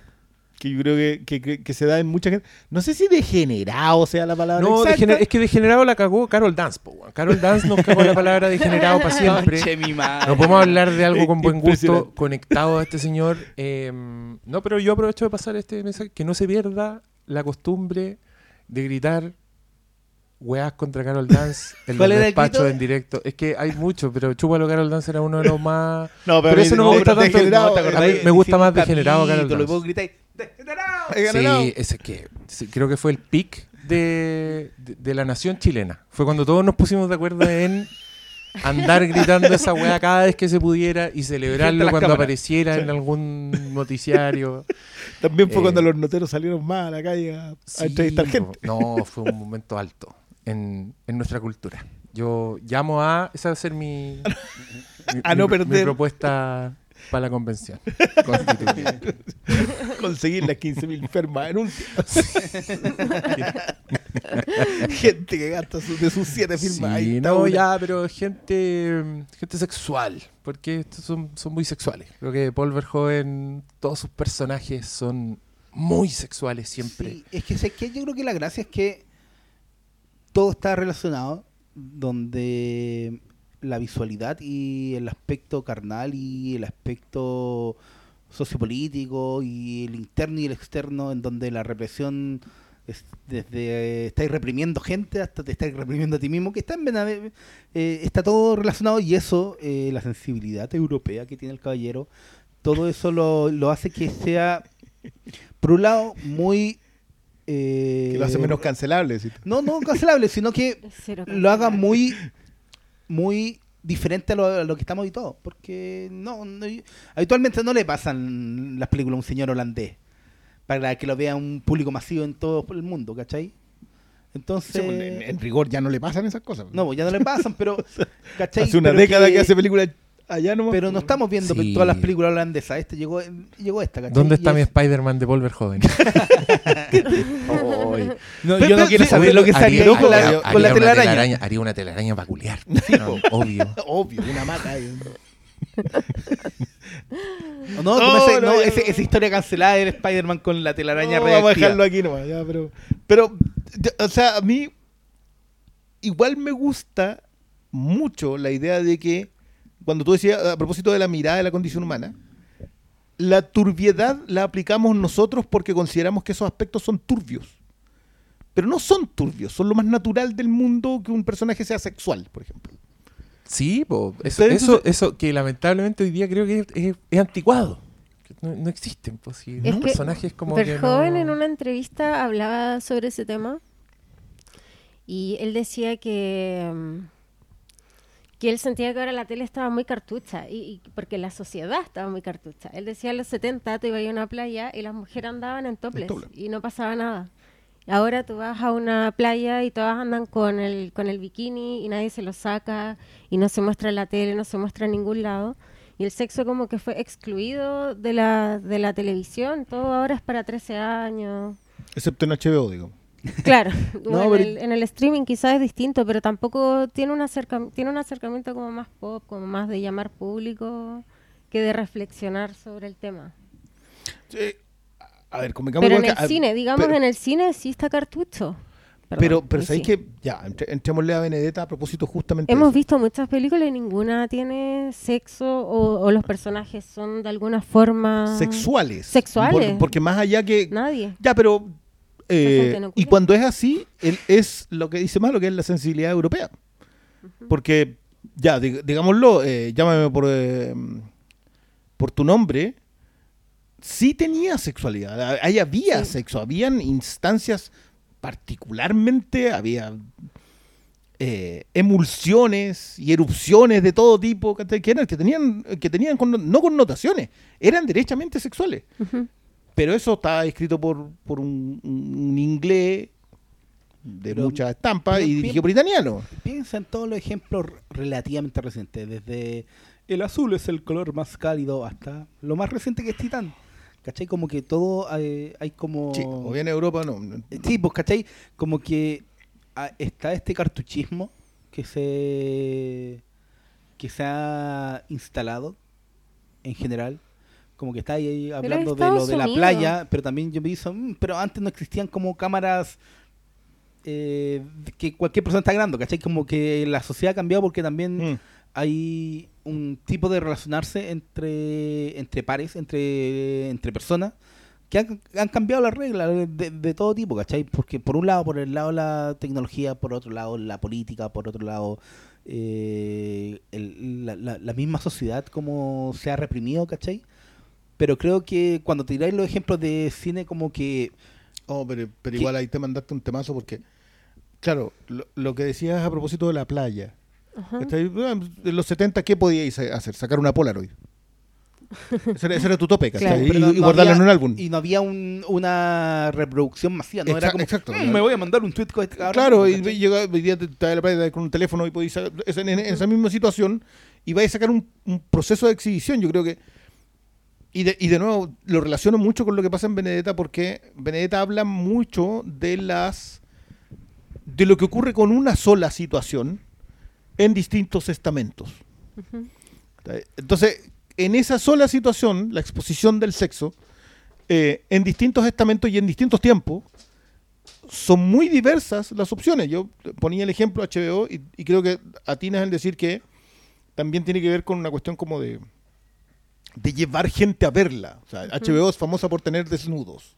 Claro. ¿cachai? Game of Thrones era El Señor de los Anillos, pero con sexo. Esa era, la, ese era como el gancho que tenía. Eh, y no sé si te cuentan nada más con eso. Yo creo que Verjoven sí te cuenta algo más con eso. Pero igual creo que Skins eh, o Euforia sí cuentan algo más con eso. Creo que también tiene, tiene que ver con un, con un espacio, con un lugar de... de- Es que HBO tiene más libertad creativa, creo yo. yo, yo creo que sí, pero más allá de la libertad creativa, son ejemplos muy chicos en donde sí cuentan algo con el factor sexual. Sex Education creo que también cuenta algo. El caso de Skins él, es para mi gusto muy, muy analizable. Creo que eh, Skins fue la semilla que terminó convirtiéndose en Euforia. Euforia es una mirada bastante más cínica del, del- con, con el De agregado de hecho, las drogas. Skin fue la euforia para toda una generación. Ex- Exacto, exacto, pero, pero no, no incluía tanto el factor autodestructivo, que obviamente tiene hoy más, o sea, sí lo tenía, pero en mucha menor medida. Obviamente hoy Y no día... era solamente el tema, de, en lo- realidad. claro, porque, porque estamos en una situación de autodestrucción en, en esa generación. Sí.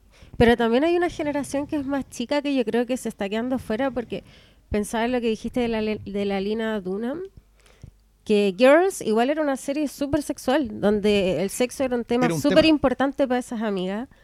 Y ella yo creo que también está como quedando fuera de cierto espacio. ¿no? Si ella de verdad quiere hablar sus temas, no está en Disney su plataforma, quizás no en Netflix, solo le queda HBO para trabajar. Entonces, Sobre todo Tal como Verhoeven, igual ella que es más autoral en su trabajo, también debe enfrentarse a esas limitaciones. Por eso debe estar diciendo lo mismo que dice Verhoeven. Como el sexo ya no se puede poner. Sí, es que sé que igual hay, mucha editorial. Sí, o sea, Hay un yo no sé si tanto el peso editorial como... En como Estados Unidos hay mucho conservador alegando, alegando y batallando. hay también un tema, sobre todo cuando te ponía a hablar con los de streaming, de esta. Como que quieren apuntar a los cuatro cuadrantes, que es como esta idea de tener una película que, que te apunte a todos lados. Mm. Pero después te pensé que en Netflix está en la polémica reciente con la película de Marilyn Monroe. Eso me estaba acordando. en donde no, no la- le están pidiendo al Andrew Dominic, que creo que el director, como pégate unos cortes porque... Y el loco se negó, se negó. pa- ya, ya como un año de retraso esa película. la- Ahora ya la anunciaron para este año. Pero siempre hay un juego en donde, supuestamente inclusive en donde hay más libertad, siempre va a haber eh, algún Es que- tipo de que- restricción. Y a mí lo que me gusta de Paul Verhoeven es que todas esas restricciones se las pasa por donde mejor pueda y no ah, pero, importan. pero con, pero con un campo de exhibición extraordinariamente pequeño también. O sea, yo, yo- de verdad que es un privilegio que, que, eso- que esto se estrene en los cines acá en Chile. Por algo nos siguen en Hollywood también, yo creo. Es que yo creo que también los fracasos en Hollywood fueron porque a pesar de la línea autoral y a pesar de eh, estar haciendo películas blockbuster, o sea, de- eh, Showgirls estaba pensada para ser una película competía con Striptease de la Demi Moore, que estaba así pero en lo era, alto. era, era para seguir la línea que ya habían explotado con Bajo Instinto. o sea, Ca- era- claro, y era el que- que siguiente era- thriller. En ese ¿cachai? tiempo habían, este era la explosión de thrillers eróticos eh, Pero que son donde no y que llegan al cine las carreras de Andrew Lang y todos esos directores que cachai tú, oh este yo he visto esta película cachai Ya, pero, pero- había mucho pero de eso el- que ahora- ya no está completamente está- no, si está- o sea pero- ya no tenía Bruce Willis en, en la piscina Exacto, pero, pero ¿Cachai? fíjate en lo, en lo que pasa con el concepto de la libertad. No existe libertad creativa, podéis ir y hacer una película con mucho menor presupuesto, pero ¿dónde llega esa película? Porque, claro, parece libertad en, un, en el hecho de que puedes armarla en cualquier parte, de que la sociedad está lo suficientemente descartuchada para tener esa escena, pero la distribución está limitada a dueños conservadores. Claro. O sea, la mitad del mercado lo ocupa Disney. Donde no va a llegar con eso, de imposible. Eh, que, que ojo es lo que me pasa con, con lo de con lo que, que creo que ya es. El 2021 es el año de decir que lo que quedaba de Fox son películas a las que Disney agarró y las tiró lejos. Horror. Pero, pero eso, pero eso es- entonces, ¿dónde exhibís? ¿Dónde? Ya, tenéis un muy buen tema, tenéis Euforia, que es un, que por cierto, Euforia es un remake de una serie mm, israelita que estaba ambientada en los 90. Eh, y, que, y que se le lleva a los gringos y, y le- y yo creo que Levinson Bay la plantea súper bien. Pero su, su nicho es ser conversada el día lunes. Ah, ¿Cachai? Entonces como que la conversación se queda, creo que va a haber mucho, mucho aprendizaje y mucha evolución sobre lo que están contando. Pero creo que Verhoeven apunta, es casi contracultural. En vez de tener la conversación con la masa, él apunta directamente, masa no, me- no lo, no lo digo de manera despectiva, muy por el contrario. En vez de hacer eso, en vez de hacer la conversación que tiene Euforia, él apunta para arriba. Él sigue disparando sus dardos al que tiene el poder, de, al que tiene el control. Y en ese sentido yo encuentro que, voy a poner esto en comillas, se pierde. Porque no logra su, su línea autoral filtrar completamente. O sea, no, no filtra la conversación y, y claro, estamos intentando hablar de Benedetta, que creo que, de nuevo, insisto, tiene tantas hebras de donde abordarla, pero todas van a volver a llegar a esa misma conversa. ¿Y de qué se trata Benedetta? cuatro horas después Ya vamos con Benedetta. Ya. ¿De qué se trata? ¿Le da usted? ¿Le doy yo? Ya, Benedetta se trata de Benedetta, una, mm, un- un- una mujer que parte en la película siendo una niña, sus padres la van a dejar a un convento, que nos vamos enterando de a poco, eh, estamos en, un, en una época bastante hostil, donde el convento es un refugio, es un, es un futuro para las niñas, donde eh, eh, es algo que, que cuesta dinero entrar. Y, y esta niña Benedetta tiene una conexión bien especial desde muy temprano con con lo divino, con la Virgen en este caso, y está muy, muy entregada a, con- a convertirse en una esposa de Jesús. Y conversa. pasan los conversa años, con los, los santitos. Sí, pasan los años, ella ya, ya es una mujer adulta, que, es- que está como en este, en este convento que es bien, es bien puta, disciplinado, claustrofóbico, frío, y, llega una, un- una chica escapando de su padre, en un, esta es una historia de, de harto de violencia contra la mujer.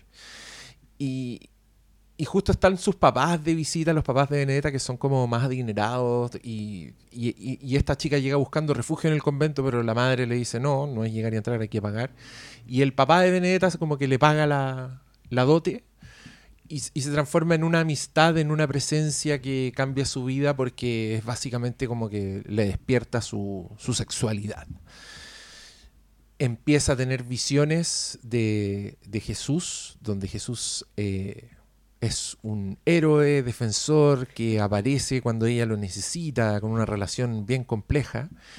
Y, y de pronto Benedetta aparece con estigmas y, y ya como que se empieza a conversar sobre la, la santidad de Benedetta y, y no sé si quiero contar más por si alguien la quiere ver, pero Hasta ahí está. es un poco digamos que esa, esos mismos hechos sucede. provoca un, movimiento telúrico que va afectando las distintas capas del control del claustro. Sí, y acá es muy interesante, creo que este dato igual aporta, el Paul Verhoeven es, es muy... eh, est- está fascinado con la figura de Jesús. Él escribió un libro que se llama Jesús de Nazaret, que consideró hacer película y que estudió muchos años. El- y e- es una versión humana de, de Jesús.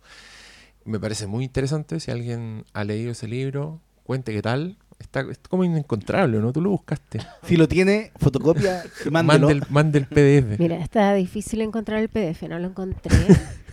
está en Amazon, pero está carito. Pero existe. Ya.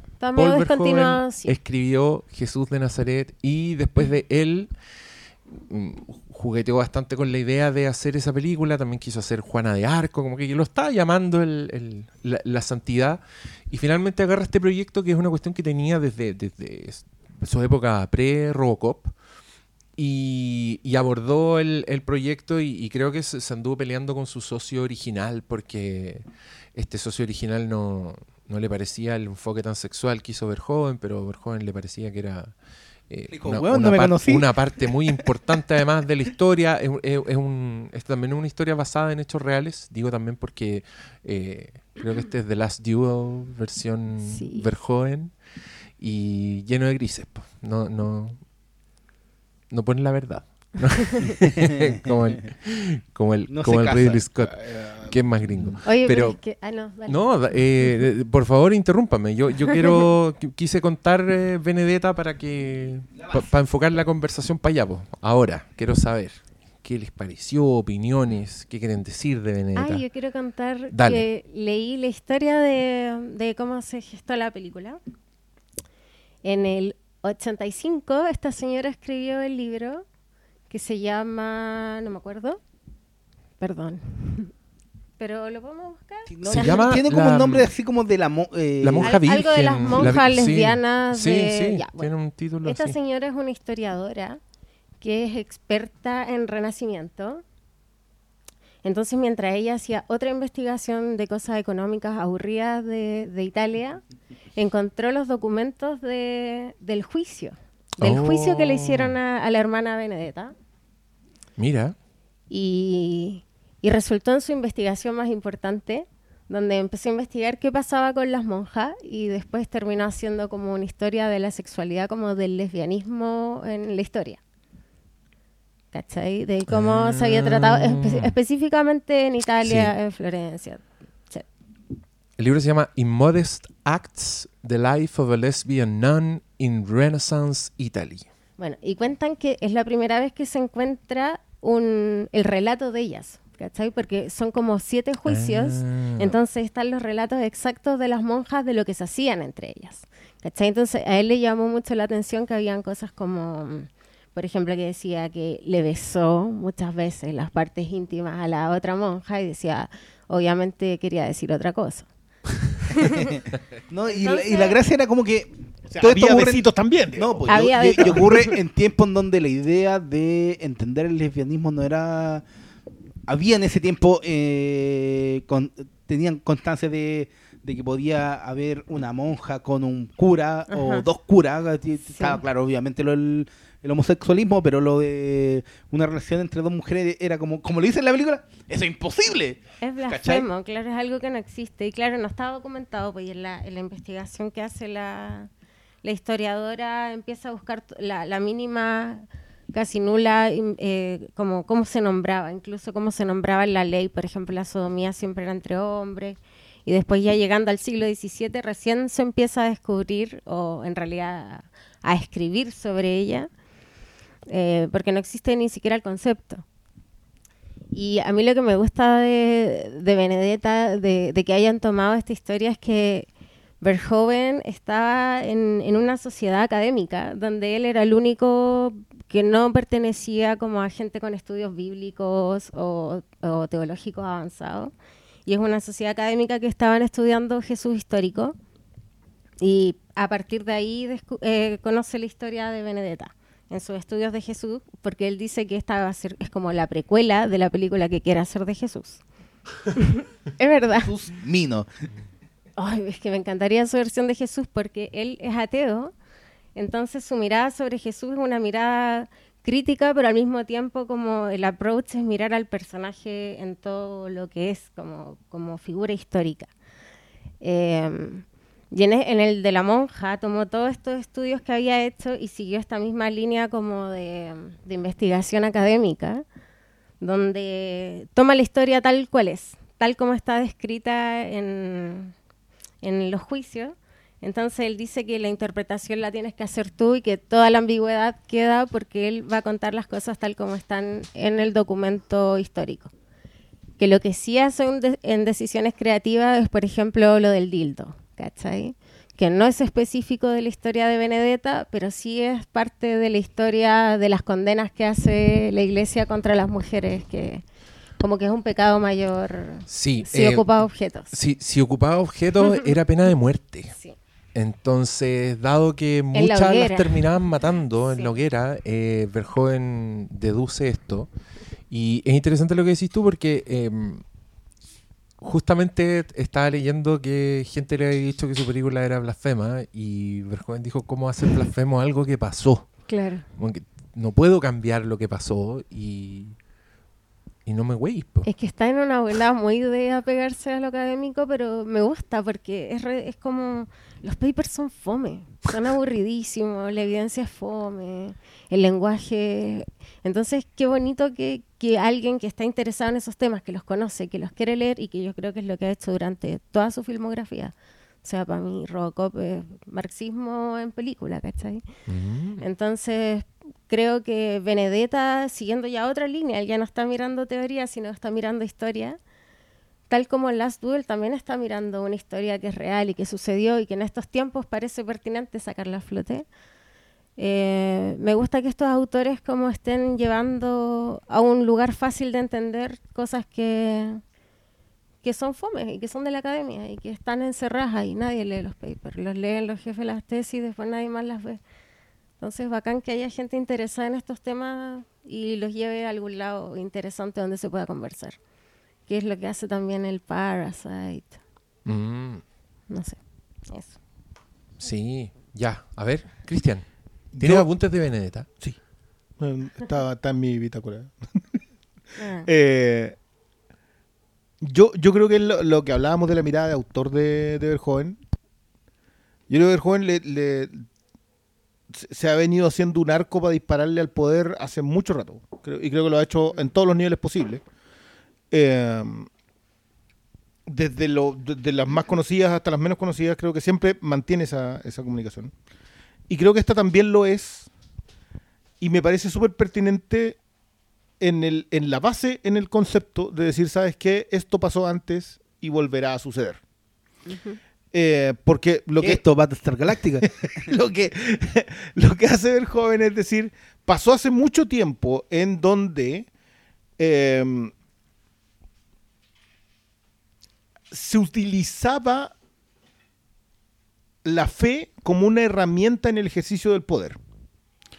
Que creo que acá la, acá la clave es el poder de la fe, no en el sentido del- del- de lo que te hace espiritualmente la fe, que creo que igual está la conversación, como Sí. que deja dos o tres hebras sobre el poder de la fe en las personas, lo que le hace la fe a una persona de manera individual, de manera espiritual. Creo que la hija del personaje Charlotte Rampling es muy evidente en eso. Que eso es lo que me refería yo a propósito de que esta, esta es una película que tiene muchas hebras y siento que alguien se puede perder en las hebras cuando entra de sopetón. Sobre todo en el segundo acto, como que no sabes bien dónde te está llevando, porque te dejan muchas cosas marcadas. eh, pero el milagro de la visión, porque, porque eso es lo que en, en- en un estado de la película está ocurriendo, te muestra con, con mucha claridad, si tomas solamente el milagro, qué es lo que pasa con un milagro. O sea, con, con que exista una feligresía que crea o no en un milagro, con que exista un estamento de poder que crea o no en un milagro, y otro estamento de poder al, que no cree en los milagros.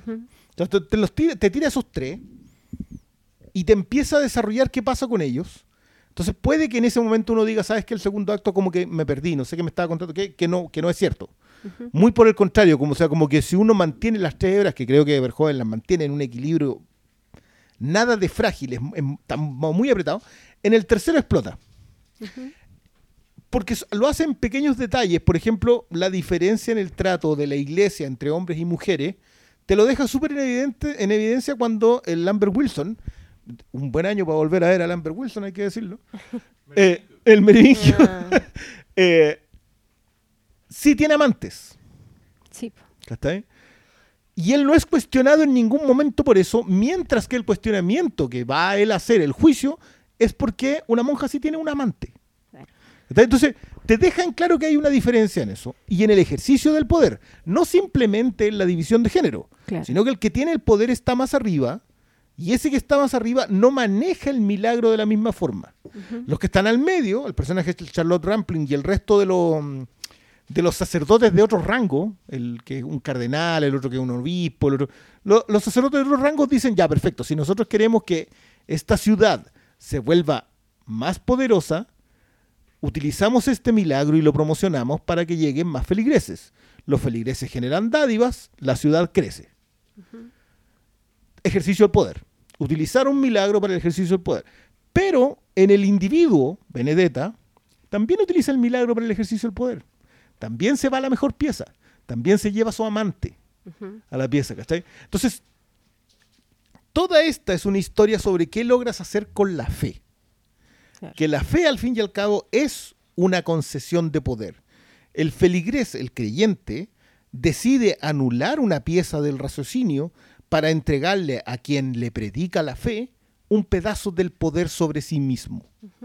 Y se convierte en esto. Entonces, lo que, que esto es, de nuevo, a mí, a mi parecer, es la conversación que viene teniendo Verhoeven y que uno la puede, la ve en Starship Troopers, la ve en Robocop, la ve en Total Todas. Recall, la ve en, eh, la ve en Bajo Instinto, que también está, porque ahí, ahí lo que se le deja es el poder a la, a la psicópata. No quiero, espero que nadie haya visto, que no haya visto. Spoiler, spoiler perdón por el 30 años. spoiler. Spoiler de tre- literal 30, 30 años. años. Eh, esa, esa conversación sobre quién lo tiene y qué es lo que se hace, la encuentro brillante porque acá lo que vuelve a decir es cuando le entregas un pedazo de tu capacidad de control, de tu libertad, a una entidad, esa entidad va a ejercer, es, es un commodity.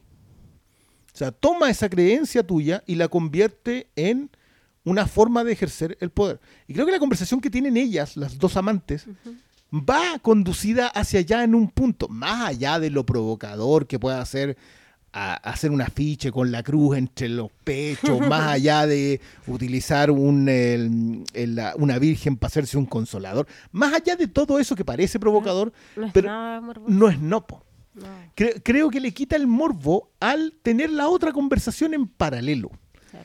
Eh, y de nuevo, creo que hay personajes. el- a mí, el personaje de la hija de, de Charlotte Rampling me parece un, un personaje extraordinario. Creo que el quiebre que ella produce es magnífico porque ella cuestiona el milagro no por razones de fe. No cuestiona el milagro si cree o no cree en que Benedetta pueda hacerlo. Lo cuestiona porque que Benedetta sea una, una santa, que sea alguien que recibe la visión de Jesús, le quita el poder a su madre. Entonces toda la conversación pasa por ahí. Eh, y siento que el pulso que tiene desde el principio, ¿ah? desde, desde, el, desde el tipo en el caballo. Desde ahí hasta la última escena, todo es una conversación de qué haces con tu milésima, centésima o metro de poder. ¿Qué, ¿Cómo se ejerce? ¿Cuándo? Ojo que acá está también un factor que le, le- le hemos hecho el quite, que es el tema de la peste. Porque como es un hecho histórico, Sí. la peste es un castigo divino. O en realidad no lo es, era una peste, pero lo utilizaron como castigo divino. Y lo utilizaron para también, o sea, la, la- la iglesia te vendía La absoluciones y salvación. ¿cachai? Entonces, que, que eso, eso es un detalle. Yo, yo creo que es, es muy evidente el golpe a la iglesia, pero yo siento que la iglesia para ver joven es un elemento más dentro de la casta dominante nomás. Es que sí, es que yo creo que es el es el, el estrato que no había tocado, pues se había tocado como los medios de comunicación, la policía, le faltaba la iglesia. Ya Claro. que está en esa, Claro, y se, y se va hacia- al pasado en donde la iglesia era parte de la casta del poder nomás. no y además que es bonito porque es actual la película, entonces de pasada le pega al patriarcado, Sí. a la historia. Bueno, es que, es que igual son bien indivisibles esos dos. Sí, La iglesia y el patriarcado, sobre todo en Occidente, como que no sé si los podí separar mucho. Por eso se acuerda Diego de las Duel, que no le está hablando al micrófono, perdón. Pero claro, que, es que yo creo que también son dos ejercicios. Ya a mí no me, no me, no me produce ninguna disonancia eh, este, este, pro- este programa doble, el programa doble Last Duel Sí. con, eh, con Benedetta. Yo sé que igual a mí no me gusta como quedarme solo en esa lectura de la iglesia, porque, Es que- porque es, es la evidencia. Por eso te decía yo, profesor. Claro, es que es tan evidente que se vuelve sutil la crítica al poder real. Porque lo, lo que te decía, la diferencia que hace entre los entre los sacerdotes, entre cardenal, obispo y el, y el sacerdote que controla el claustro, eh, te dice que cada uno piensa en función de su mundo. Claro. Entonces, en un mundo más pequeño es necesario fel- llevar feligreses. En un mundo un poquito más grande, el otro que tiene un cargo un poquito más arriba, piensa en tener un mejor cargo. Y el otro que está arriba lo ve como amenaza. Y la amenaza al poder tiene que ser eliminada de forma brutal. Y la, la brutalidad es un juicio supuestamente eh, legal, el juicio establecido por las normas, Sí. pero que en realidad o sea, le, le lleva a tortura sexual. ¿cachai? Es que el punto sexual es importante porque la, historiadora decía que lo más importante de lo sexual era que había que acusarlo de eso porque acusarlo por lo de los milagros falsos no era suficiente, porque creían mucho en ella y todos la defendían mucho. Entonces había que deshonrarla de alguna forma. La historiadora no, no sé si tiene una posición, pero por lo que yo entendí, ella no está, no, no duda de que sea una falsa acusación, como para bajarle los humos con su santidad y, y poder matarla. Claro, pues, eliminarla como una amenaza al poder que ellos ya ejercían. Claro. Sí, yo creo que el, el- el concepto de revolucionario suele tener, su- suele ser confundido con, con boinas y metralletas, digamos. pero, pero el concepto de revolucionario es alguien que coloca una idea que derriba el poder establecido. Claro. Y esa idea, que puede tener un montón de, de distintas acepciones, eh, que, que se puede manifestar de distintas formas, lo que hace Benedetta es instalarla de la misma manera. Ella es la con las visiones y por lo tanto eh, su atentado al poder es hacer crecer un lugar que no le conviene al príncipe gobernante, digamos, al cardenal gobernante, que ya te demuestra bajo todas las formas de que tiene más poder que el resto. Independiente que ella venga de dinero. Sí, Sí. pero ¿sabes qué? Igual es importante también cómo ella misma utiliza el poder, cómo ella misma sea beneficiante. Eso a mí me gusta donde mucho. cómo está el discurso, eh, es que la- las múltiples aristas de esta película son lo que más me parece interesante porque está la duda eh, permanente hasta el final de es verdad, no es verdad, lo está haciendo, lo, lo está fingiendo, ¿cachai? ¿Por qué lo está haciendo? ¿Cómo se intercala todo el, el tema del poder res- con el sexo y también con ella misma? Cómo ella actúa en base a lo que le han dicho que es lo correcto cuando le hace meterse la mano en el agua caliente, eh, pero también cómo eso se relaciona con sus propios deseos, ¿cachai? Entonces, el tema de la represión que funciona en dos... Tú puedes reprimir a alguien, pero también te puedes reprimir a ti mismo. Se, se toca en las múltiples aristas de esta película. Y eso a mí es lo que me, lo que me tenía cautivado, porque no podéis decir eh, solamente que es un tema de, de que el poder la está amenazando, sino que ella también está usando el poder. Por algo ella se transforma en la, en la, en la madre superiora, ¿cachai? Es que el, el- el- el milagro es una herramienta de poder, porque en el milagro cree la gente. Lo que decía la, la, la- la Nati del, del- Ya, perfecto. Los feligreses creen en ella. En el momento en que tú haces esa concesión de poder, entregarle la fe a un individuo, ese individuo toma poder.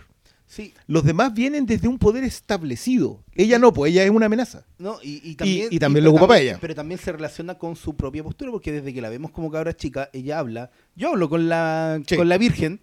eh, eh, cuando de cabra chica le dice, te va a pasar algo malo y le cae el mojón en, en la cara, ¿cachai? Constantemente está esa idea de que ella eh, tiene estas visiones, conversaciones santas.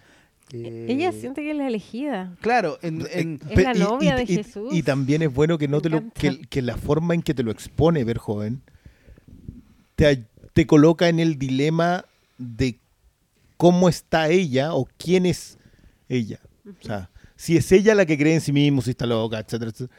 O si en realidad es una es un personaje que tiene visiones. Y eso, pues, claro, el a ver, ¿cómo- es que el manejo de ahí, de, de cómo lo hace de no tomar una postura, de no decir, no, esta, esta señora está loca, aunque está el diálogo, ¿cachai? El no, el no ponerse una en una postura y de zanjar el tema desde el principio, Es que le yo da creo una que- riqueza a la yo- película yo y al relato el- que, que impulsa todo lo que viene después y te arrastra todo como Yo creo que es surrealismo. Y no, y es que como sucede en todo lo que es ver joven, todo está relacionado con todo. Entonces el poder, el sexo, el misterio, el, el- Tú, usaste el concepto de represión y a mí me gusta mucho que, el- que, el- que siendo ver joven quien es, te muestre que la represión también es una herramienta en el ejercicio del poder. Sí. O sea, creo, creo, que es, creo que es la más evidente de sus películas en ese sentido, dejando de lado él, en donde sí también lo ocupa como eso, pero ahí la ocupa como, como un ejercicio de fuerza. Pero acá te dice que ella es castigada por esto otro, y es castigada por eso, no porque tenga o no tenga visiones y sea una amenaza, sino que es para sacarla necesita utilizar una herramienta de represión. Y la herramienta de represión es sexual. No importa lo que haga Lambert Wilson en la casa, que tenga amantes, concubinas, que esté embarazada, independiente que le haya hecho votos de castidad, no importa, eso no importa. Lo que importa es cómo puedes ejercerlo hacia abajo. Entonces, creo que no son excluyentes. Yo creo que lo que hace ella con, con la amante, con la novicia, eh, también es lo mismo. Por eso a mí me parece extraordinario el cierre en el granero. Sí. Lo, lo- lo encuentro magnífico porque donde ella vuelve, te desarma toda la, la lectura previa porque ella decide mandarse a cambiar y volver al claustro a sabiendas de que va a terminar encerrada. ¿Por qué lo hace? Es algo que yo que no que supongo que es el acto de fe del personaje. Yo creo que porque es mujer, o sea, ¿dónde más puede ir? No, pero Si está- igual los pero- claustros Se lo de dice, de hecho, vamos a vender nuestro cuerpo. pero también está muy relacionado con lo que ella se define desde niña, que es este llamado de Dios. este llamado de Dios. Ella, yo creo que queda muy claro y creo que es lo que refuerza todos los otros temas, es que ella está realmente convencida de que ella está, su función en la vida es ser monja. Claro, tiene fe. Entonces tiene fe, eh, da lo mismo si te está mintiendo, está usando cómo se logra los estigmas, da- eh, eso es un tema secundario. El tema principal es que esa, ella tuvo un llamado. La ayudó el papá porque tenía plata, le eh, pudo tener, eh, estar en un, en un claustro que realmente era eh, de otro nivel eh, de acceso, porque no cualquiera podía llegar, tenían que tener plata. No, el principal es que ella tenía un, un- un llamado y ese llamado está hasta Sí, el eh, final. claro, Entonces, Es que le cree, Verjoven le El poder cree. de la fe, po. Entonces lo hace como, como es. Y lo, nomás. y lo hermoso en este caso, creo yo, versión. es que es la fe de Benedetta la que la hace aceptar todas sus pulsiones humanas. ¿Cachai? Porque todo lo pasa por el prisma de Mm. em, Si estoy es pecando o no. Jesús Claro. el que me trajo esto, el que, el que me está haciendo hacer esto, aunque sea mentira, como ¿en qué cambia las cosas? ¿Cachai? Si es Jesús el que me está haciendo decir las mentiras, básicamente. O, o- a mí me gustó mucho el que, que no tuviera conflicto con su con sus pulsiones, ¿cachai? Ella, ella se entrega, que se, se- se deja llevar, le, le encanta este, est- este poder, como que es tan activa en, en su búsqueda de la weá, no es como que esta llegó y ay, es ella la que la buscó, ¿cachai? Em, creo que la...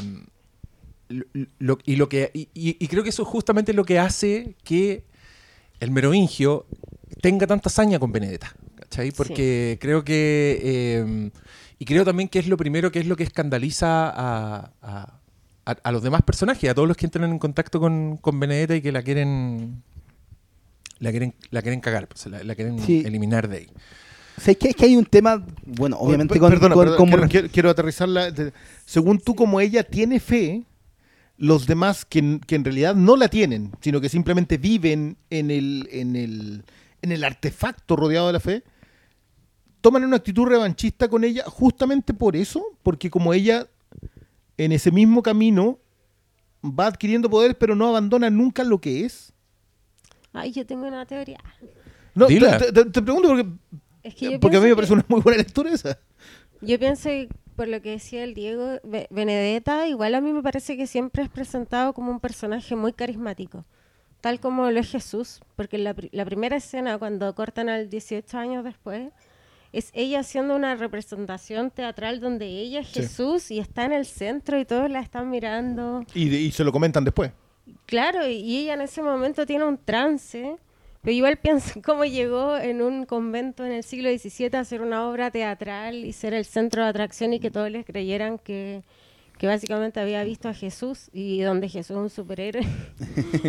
Eh, Ah. Entonces me gusta la fantasía de la visión de Benedetta y, y cómo es parte de, de- de su personaje también ser como media Cleopatra. Yo siempre la veo muy poderosa, entrar a escena es como una mujer que todos están mirando, que todos escuchan cuando habla. Tiene algo... Sí, y- y- igual Sí, la mete al centro. llega, y llega un punto en que sí, pues igual creo que ella asume un poco su teatralidad Sí. ab- absolutamente. po. Y, y es entretenido el juego ese de está o no está pasando que igual ha aparecido antes en Verjoven. sí, harto. Pero es que sé que en lo, en lo que están hablando, un tema obviamente importante, el tema de, de cómo el poder de una mujer eh, trastoca todo lo que está establecido Uy, sí. en esos tiempos. Y más en la iglesia. Eh, yo estuve leyendo un poco de la historia de la verdadera Benedetta y un factor de la historia era que ella, cuando habla con estas voces, es supuestamente un ángel que está hablando a través de ella. Entonces, cuando la dejaban como dirigir la, la iglesia, o sea, las misas, porque una mujer no podía dirigir las misas, pero como estaba con el poder divino y era un ángel Utilizaste, masculino, utilizaste pasado cuando eso es presente. Ah, bueno, obviamente, pero en el marco de Benedetta, cuando ella eh, to- está tocada por el eh, poder divino y le está hablando supuestamente un, un ángel, por eso puede conducir la misa. Eso no está en la película, pero era como parte de la historia.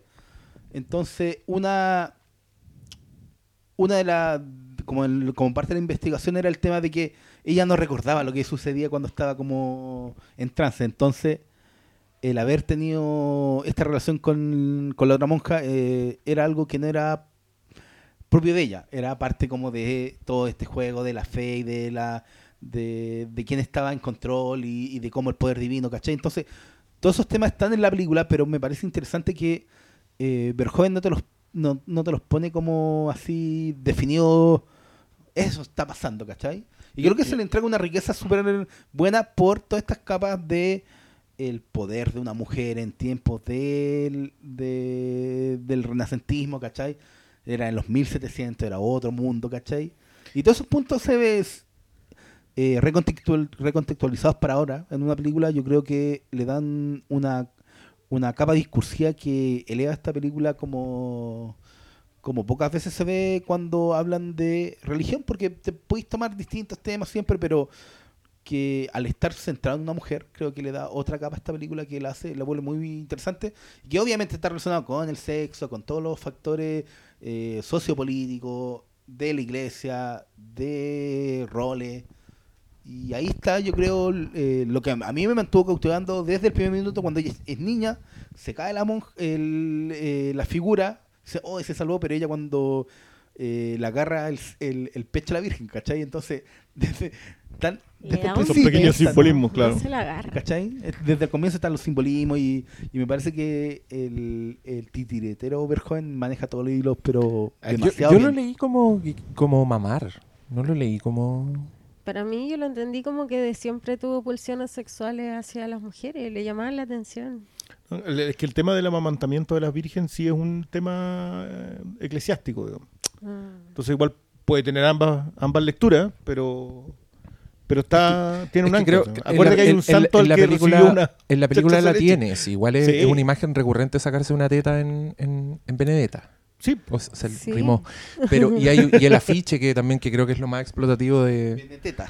Es que creo que no te estoy weando que el afiche de Benedetta es el Parece equivalente en afiche a ese chiste de los Simpsons cuando Mero sale con un letrero que dice sexo y abajo dice ahora que tengo su atención. Ese- esos son los afiches de, de Benedetta. Eh, Básicamente. que- pero- Que que cumple sí, su función. Pero igual yo creo que acá no lo deja. O sea, como que no te vende sexo sin que no sin que y, y no hay. No, yo estoy Igual hablando. yo- sí, sí. Es que eso también quiero eh, aterrizar un poco porque pareciera que esta es una película muy abstracta que trata muchos No. No, No, temas. nada. No, yo creo que es pero surrealista en el es una teleserie de primera categoría. Es una weá donde en el, en el tercer acto yo no sabía que chucha iba a pasar. Estaba como el como la escena de Titus de Kimmy Schmidt cuando está en la biblioteca. Ah, y está reaccionando a todo y está como haciendo y ve un letrero que dice no va a hacer carita en este, en este lugar. yo, yo estaba pensando en Anthony Hopkins pintado azul y dije, ¿por qué escena está hablando de este No, el Titus de Kimmy Schmidt, pues no el Titus de, de, de Shakespeare. Eh, pero, ¿por, por qué dije antes que le puede gustar a la gente que le gusta Game of Thrones? Porque creo que tiene como ese mismo, eh, van a tener el mismo, el mismo buen caso Drama. de, sí, de, de teleserie de poder, que también es, es muy interesante. Tiene, hay personajes bien crueles, que también creo es, un- es una característica de, de Game of Thrones y de crueldad medieval, pues donde el- los, hay tortura, hay humillaciones públicas y es gore y es porno. Entonces, si usted lo que no hay es dragones, pero Sí. si echa de menos está como, como Pero gente, Pero igual gente- las visiones son bravas. Pero hay Hay gente cochina eh, Hay teniendo cabeza. como eso, sí, y hay, y hay enfermedad y hay gore. Y, y también hay, y hay un clímax que, que yo, insisto, encontré bien impredecible, como que se hacen unas coreografías donde como que se, se sellan un poco los personajes, todos los momentos climáticos que Verhoeven maneja al, al dedillo. Si, si- si vamos a tirar. eh, si nos vamos- no, no, sí, puedo no destriparlo. Pero creo que el- los cierres de los personajes en el tercer acto son muy brutales. Brutales narrativamente hablando y, y el efectismo estético, eh, así, pero tremendo. No, de nuevo, no voy, a, no voy a decir qué personaje. Pero así como, oye, no teníais más que tirarle porque le echaste todo y lo, y lo quemaste. Sí, no, hay, hay de todo y hay, y hay uno, unos giros, o sea, el Charlotte Rampling, como Qué qué, gran personaje, como voy a estar viendo a esa señora toda la película, creo que todas sus intervenciones eran... La historia podría haber sido desde su punto de vista, igual hubiese sido una película muy interesante. Sí. Creo, creo que, el- el- de nuevo, el personaje de la hija de Charlotte Rampling es, es tremendo. Se me queda corto porque, claro, es un personaje que tiene un punto de llegada muy temprano en la película. Pero es, es bien brutal, o sea, como que te explicita mucho la conversación eh, narrativa que está teniendo Verhoeven en, Sí. en la, en la película. Y, y me, y, y también los, los, el abad, y también el, el obispo, y también los papás de Benedetta. Como que todos aportan a qué estamos conversando. Dejando de lado a la amante, a la novicia, que es la más explícita en los diálogos. Que es quien dice las cosas Que es la del mundo de afuera. po. claro. Mm. Creo que de alguna manera es con quien el espectador necesita conectarse. Bartolomea, no dejemos Bartolomé, pasar la oportunidad de decir Bartolomea. Porque, porque van su nombre.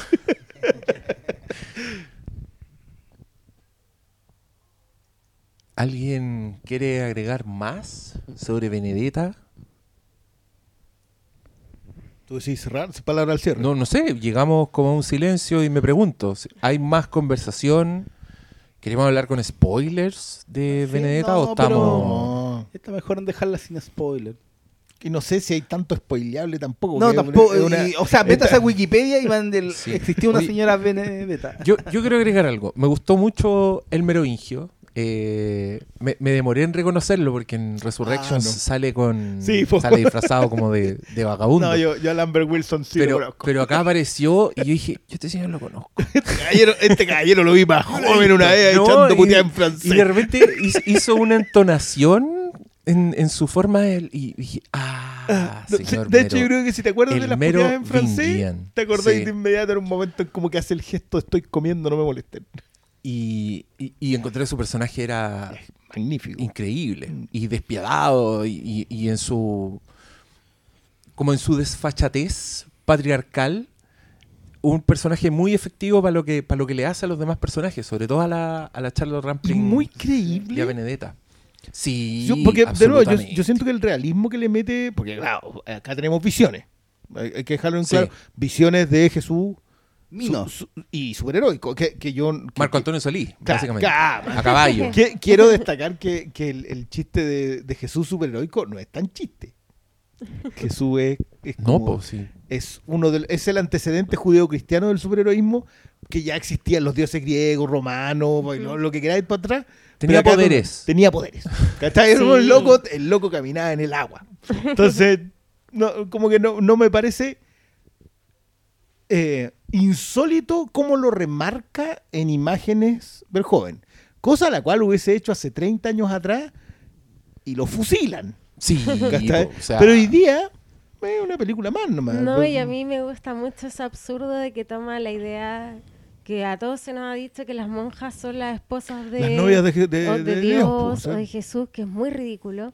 Y él se lo toma literal y de verdad es como un pololo posesivo, superhéroe que va a llegar a caballo a No, no, y, cabezas y- y aparte el dios guerrero. po. Esa Sí. cuestión que, que está hoy día olvidada. que porque con sus propias manera- manos llega Claro, a hacer que, justicia. que está, que está olvidada porque el- el- la idea de, de Jesús como el, como el ángel, eh, como Miguel Ángel, Ujú. está extirpada de la, de la visión religiosa. Jesús tiene dos estados hoy día. Sangrando en una cruz o de guagua en un pesebre. No existe otra idea de Jesús. La otra, no sé, en algunos evangélicos lo colocan predicando. Con pero- leones. Claro, claro, los, los leones, sí, ese, ese- Están ese como es el A todos se le olvida que no, ese es Jesús Daniel, pero, pero fue el primero en ir a dejar la cagada a un banco. Esa, esa también es un- Pero la idea de, en la, en la mitología bíblica de él volviendo a enfrentarse con Lucifer en la última gran batalla en el Apocalipsis, no está. Esa cuestión como, la idea de Quiero ver esa un película. caballo alado con una espada de fuego. Quiero ver el dragón de las cabezas. ¿Dónde está Jesús Dwayne Johnson? Ah, da- dame un Jesús así. Igual Marco Antonio Solís me conformo. Con No, esto- pero que ese está listo. Pero eso es más canónico. Que te- pero, pero me funciona mucho cómo lo coloca en la pantalla, porque mientras todo el resto es realismo brutal, la suciedad en el suelo, que si te pegaste un porrazo te moriste porque no hay nadie capaz de curarte, que la doctora te cobre en vivo y en directo, tal como dejáis acá boletas de garantía, lo mismo, todo igual. Menos. Sí. Dos babosas al desayuno. Listo, me ¿Dónde debe- está mi moneda Me de oro? debe, claro, se debe cinco liras. Oye, una cosa de la que no hablamos, yo también me, me tenía embobado el diseño de producción. Los sets. Hablamos un poquito de que los efectos están eh, obviamente muy bien integrados porque el señor Verhoeven tiene experiencia en ello. Subway. Pero los, los sets, los Eh, Yo- vestuarios. Yo, quiero decirle al tiro que yo, para mí, esta cuestión era completamente sin efectos especiales. O sea, más allá de Jesús. Y todos han hablado, ustedes han hablado mucho de los efectos especiales. ¿Vieron alguna cuestión en donde te mostraran un- algún No. cambio? ¿Cuándo qué? qué? ¿Te muestran algún cambio más allá de las secuencias de Jesús? No, pero es que son. Es que Es yo hablo de efectos pues, especiales. es- yo no por eso, hablo de po. efectos visuales. Ya. Pero sí hay cosas que se ven bien artificiales. El cometa, las serpientes. Las Todo eso son efectos visuales. Pero los efectos especiales, como las decapitaciones, como las weas tangibles, es- Sí, por, hay por- harto y, y están súper bien. De hecho, yo iría tan lejos como para decir que Benedetta es body horror. Porque tiene varias secuencias que yo lo pasé pésimo. O sea, y La de mayoría hecho, de las cosas piensa- medievales lo pi- tienen. Piensa tú. Sí, pero en- con el ojo Cronenberg, esa Sí. señora, esa, se- esa señora que está como con, con unas heridas en La- su la pecho, la imagen... No, y- inclusive en cosas más, más chicas, cuando muestran como los estigmas y pon- como que ponen un, un, un vaso encima para hacer el aumento. Ah, sí. ¿Cachai? Como que y muestran herida abierta, como cuando tiene la herida Sí, como pues, en el súper gore. Eh, está súper bien trabajado todo eso y creo No, que... pero además, yo, yo body horror creo que es un poquito más allá, por, justamente también por, por ese tipo de weas, pues como... No solo lo que están mostrando, sino que cómo te lo muestran, ¿cachai? Esa wea de, de presentarte Esa como la, la pieza de... tor- el, el kit de tortura era una wea así... Esa señora que le muestra el dedo y se saca como el dedo de madera. Sí, o Ah, el, sí. el- el agua hirviendo, sí, es un Ah. maltrato No, permanente. O, o los enfermos, po, weón, que igual O es cuando van al baño y se tienen que limpiar con esas ramas, pues, weón. Es una weá más horrible de toda la película. Pero no, letrina. que- Yo imaginé es esa weá y dije, no, ¿dónde está que mi civilización? Es mejor que las conchas de Stallone, po. Esa weá yo nunca la entendí. Esta weá la entendí.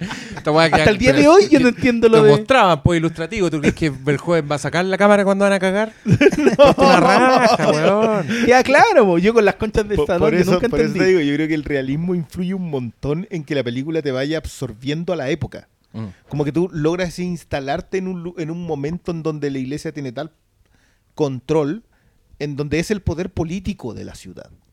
O sea, ellos controlan a los soldados.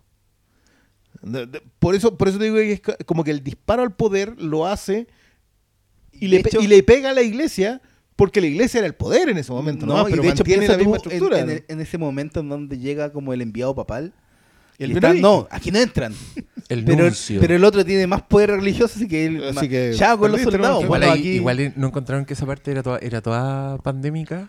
Esa, esa escena de la película, como el no entren, no vamos a proteger. la- oh, no sé O sea, hacer", era. Y se tapan la. Sí, pero to- estoy hablando de ahora, pues, de, de lo que estamos Ah. viviendo nosotros. No encontraste que era un fiel reflejo de lo que estamos De lo que viviendo estamos- no, ahora, ahora era una película pandémica. Te pasáis hasta en avión con un PCR mula. Oh, y te noto desencantado con el, Con el sistema de control, Con el control. Sí. ¿Quieres más? Ah, estamos a estar así hasta el 2025. Ya, pero güey. Pero no bueno. se va a ir esta weá. No, si no Señor- se fue ya, si no es weá de Señor esperar. No, si ya no se hay fue. que hacer hora. Pero no quiero andar con mascarilla, güey. Yo tampoco, weón. Le tengo malas noticias. Usted no es de la elite de este país, no puede pescar. Y mientras está trabajando Mi- supuestamente, mi irse a privado. España. No, no puede irse a España. Oye, ese con- Oh, el weón.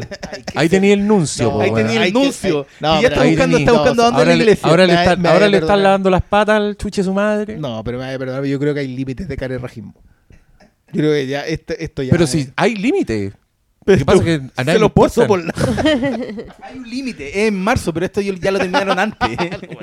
Nah, están en. Están todos de es- vacaciones. Están, sí, es la weá más póngame el uno y qué weá de la Sí, historia. que- que- impresionante, impresionante. Ni el meme ya da. De hecho, el meme de ahora en adelante corto. tiene que ser reemplazado por Oh, este, weón. Oh, la weá. Horrible, pero el- los nuncios, Los nuncios. no se terminan los nuncios No, nunca se han terminado. Y em, ya nosotros, ¿qué nos queda? Oye, yo quiero, para terminar, solo pasar un, un datito. Fuimos a ver esta película al- a la nueva sala del Cinearte Alameda. Todavía se llama Cinearte. Me carga que se llame Cinearte. Voy al cinearte. Voy- ¿dónde, Cinearte. ¿Dónde es? En el Cinearte Alameda. Todo es cine. De- mira, la, la libretita del Briones dice... Todo cine arte. es arte. Ah. Eso digo Sala yo. O sea, llegué al Cinearte. ¿Dónde está Rambo? Sí, porque... ¿Dónde está Irene, yo y mi otro yo? ¿Dónde está... ¿Dónde está Gripshow? Te, te tiraste. Ay, sí. De George Eso te- Romero. eso te. Eh, no, pero encontré re buena la sala, vos. Ya no estaba donde estaba antes, ahora está No, en el Instituto lo Nacional. quemaron. En, la- en las entrañas del Instituto Nacional, eh, en un espacio que, mientras yo, cuando yo frecuentaba ese colegio, era un espacio mítico que estaba cerrado porque estaba inconcluso, que había un hoyo, que tenía un teatro. Y, Adivina. Y, y lo tenían encadenado y uno no podía entrar. Había leyendas así de que el que había entrado había muerto. Porque era un espacio terrible, oscuro, con escaleras que se terminaban en abismos. Esa es la weá que uno escuchaba, porque era la leyenda, más que era una obra así inconclusa, inofensiva. Pero ahora la terminaron y es un espacio cultural donde uno entra y exposición y también dan películas y están dando Benedetta. Y, y les vengo a decir que como es nueva la weá, no les quedó otra que poner un proyector increíble, Héctor, bueno. un sonido filete y... Y y que no debe ser muy grande. ¿Por cuánto espacio no, no, igual es grande. De hecho, si, si le podéis hacer una crítica es que quizá es, es- es demasiado grande para la pantalla que tiene. Como que Ah, si te perfecto. sentáis en la última fila, igual veis la pantalla más, De más pequeña. 65. Pero eso mismo creo que volvió y me da un poco de nostalgia como el, el cine con eco, ponte tú así, como que sentís como, Ah. como un espacio más grande que el del rectángulo de la sala de, de mall, de la multisala. No, no, no escucháis la sala del lado. Y eso, Ay, qué no, po, no escuché. Hoy, hoy ¿cuándo en, en el Nightmare Alley? Ay, ¿qué estaban dando al lado? No tengo idea, pero era puro. De el- sido Duna. Alguna weá de weón- Y el, y el, y el weón. Perdón, perdón. Y el weón del Bradley Cooper ahí poniendo cara de pena, weón, y. Bueno. Va. Eh, buena la sala, me gustó. Volveré. Así que si usted quiere ir a ver Benedetta, vaya. Es una, es una sala buena, ya. Eh, Eh, palabra eh, al cierre. no, ese, sí que ese sí. fue un llamado a valorar los espacios fuera de mall que son cada vez menos. A valorar las salas en donde todavía dan cine. Ese, ese es el, el llamado de. Sí, i- iban a dar Raw, ponte tú un día. Así como que tienen Oh. programación alternativa. Además, Bueno, se, se supone que Titanic debería llegar ahora la segunda semana de febrero al para ir a verla al cine. Sí, señor. Sí. Pero va a ¿En qué llegar a, a- a estos circuitos alternativos, también conocidos como el Alameda y el Normandí y el Biógrafo. Así que les recomiendo estar atentos. Se Ya. supone que el 22 Yo- tiene fecha de estreno. Yo me he aguantado con Titanic. A diferencia de los ya está en Increíble. Blu-ray. ¿no? ¿Qué quiere que Locura. Demencial. Ah, No se Yo- cree esa película. Yo. Ya, ya, ya. Ya. Palabra al cierre. Despídanse. Eh, no, chao, yo, yo No, ya no puedo yo- recomendar más esta película. No se me Yo hago un más. llamado porque sé que debe haber alguien que ha visto dos películas de Verhoeven. Veanlas todas. Se las recomiendo todas. Todas. Hasta, hasta las que ustedes vengan, se metan a Google y digan, no, esta weá estuvo en los premios. Fram-". No le hagan caso. Veanlas todas. Todas valen la pena. Yo, mi recomendación es Van a partan por esta la obras encontraba en el cine. maestras. ¿Ah? Partan por esta está por que está en el cine y después van retrocediendo el resto. Está- Creo que Verhoeven, aparte, es uno de esos, de esos cineastas que tiene prácticamente toda su filmografía disponible en un formato u otro. Ya, y por un formato me refiero incluyendo streaming. Excelente. Es decir, igual se viene ahora pronto Robocop en 4K. Esa weá se Oh, ve pero esos desgraciados que la sacan. no. ¿Qué tenéis contra los desgraciados que sacan Robocop en 4K? Porque son justo uno de los que No, son no, súper caritos. Son caros y no sacan con subtítulos. Y son más Mira, caros que Criterion. puta, ¿no? los hueones egoístas. más caro. Son hermosos, sí. Son, es lo- son ¿Esos los de son Arrow o no? Shout Arrow. Factory. ¿o No, Arrow. Arrow. Ah, No, no, no, si Arrow, Arrow es la Criterion británica. si Igual los tipos son. Tienen, su- tienen lo suyo. eh, son Criterion, pero con bombín. Muy bien. Natalia, ¿tienes palabras al cierre para Benedetta? No, que vayan todos a verla, es demasiado linda. Y que vayan al cine, Ya. porque vale la pena. Muy bien. La canción de anime. Se me olvidó la canción de anime. Eh, seleccioné una, la tengo acá, es de el compositor Lin Manuel Miranda y se llama Furecha Dame Buru 1. Gracias por escucharnos. Buenas noches.「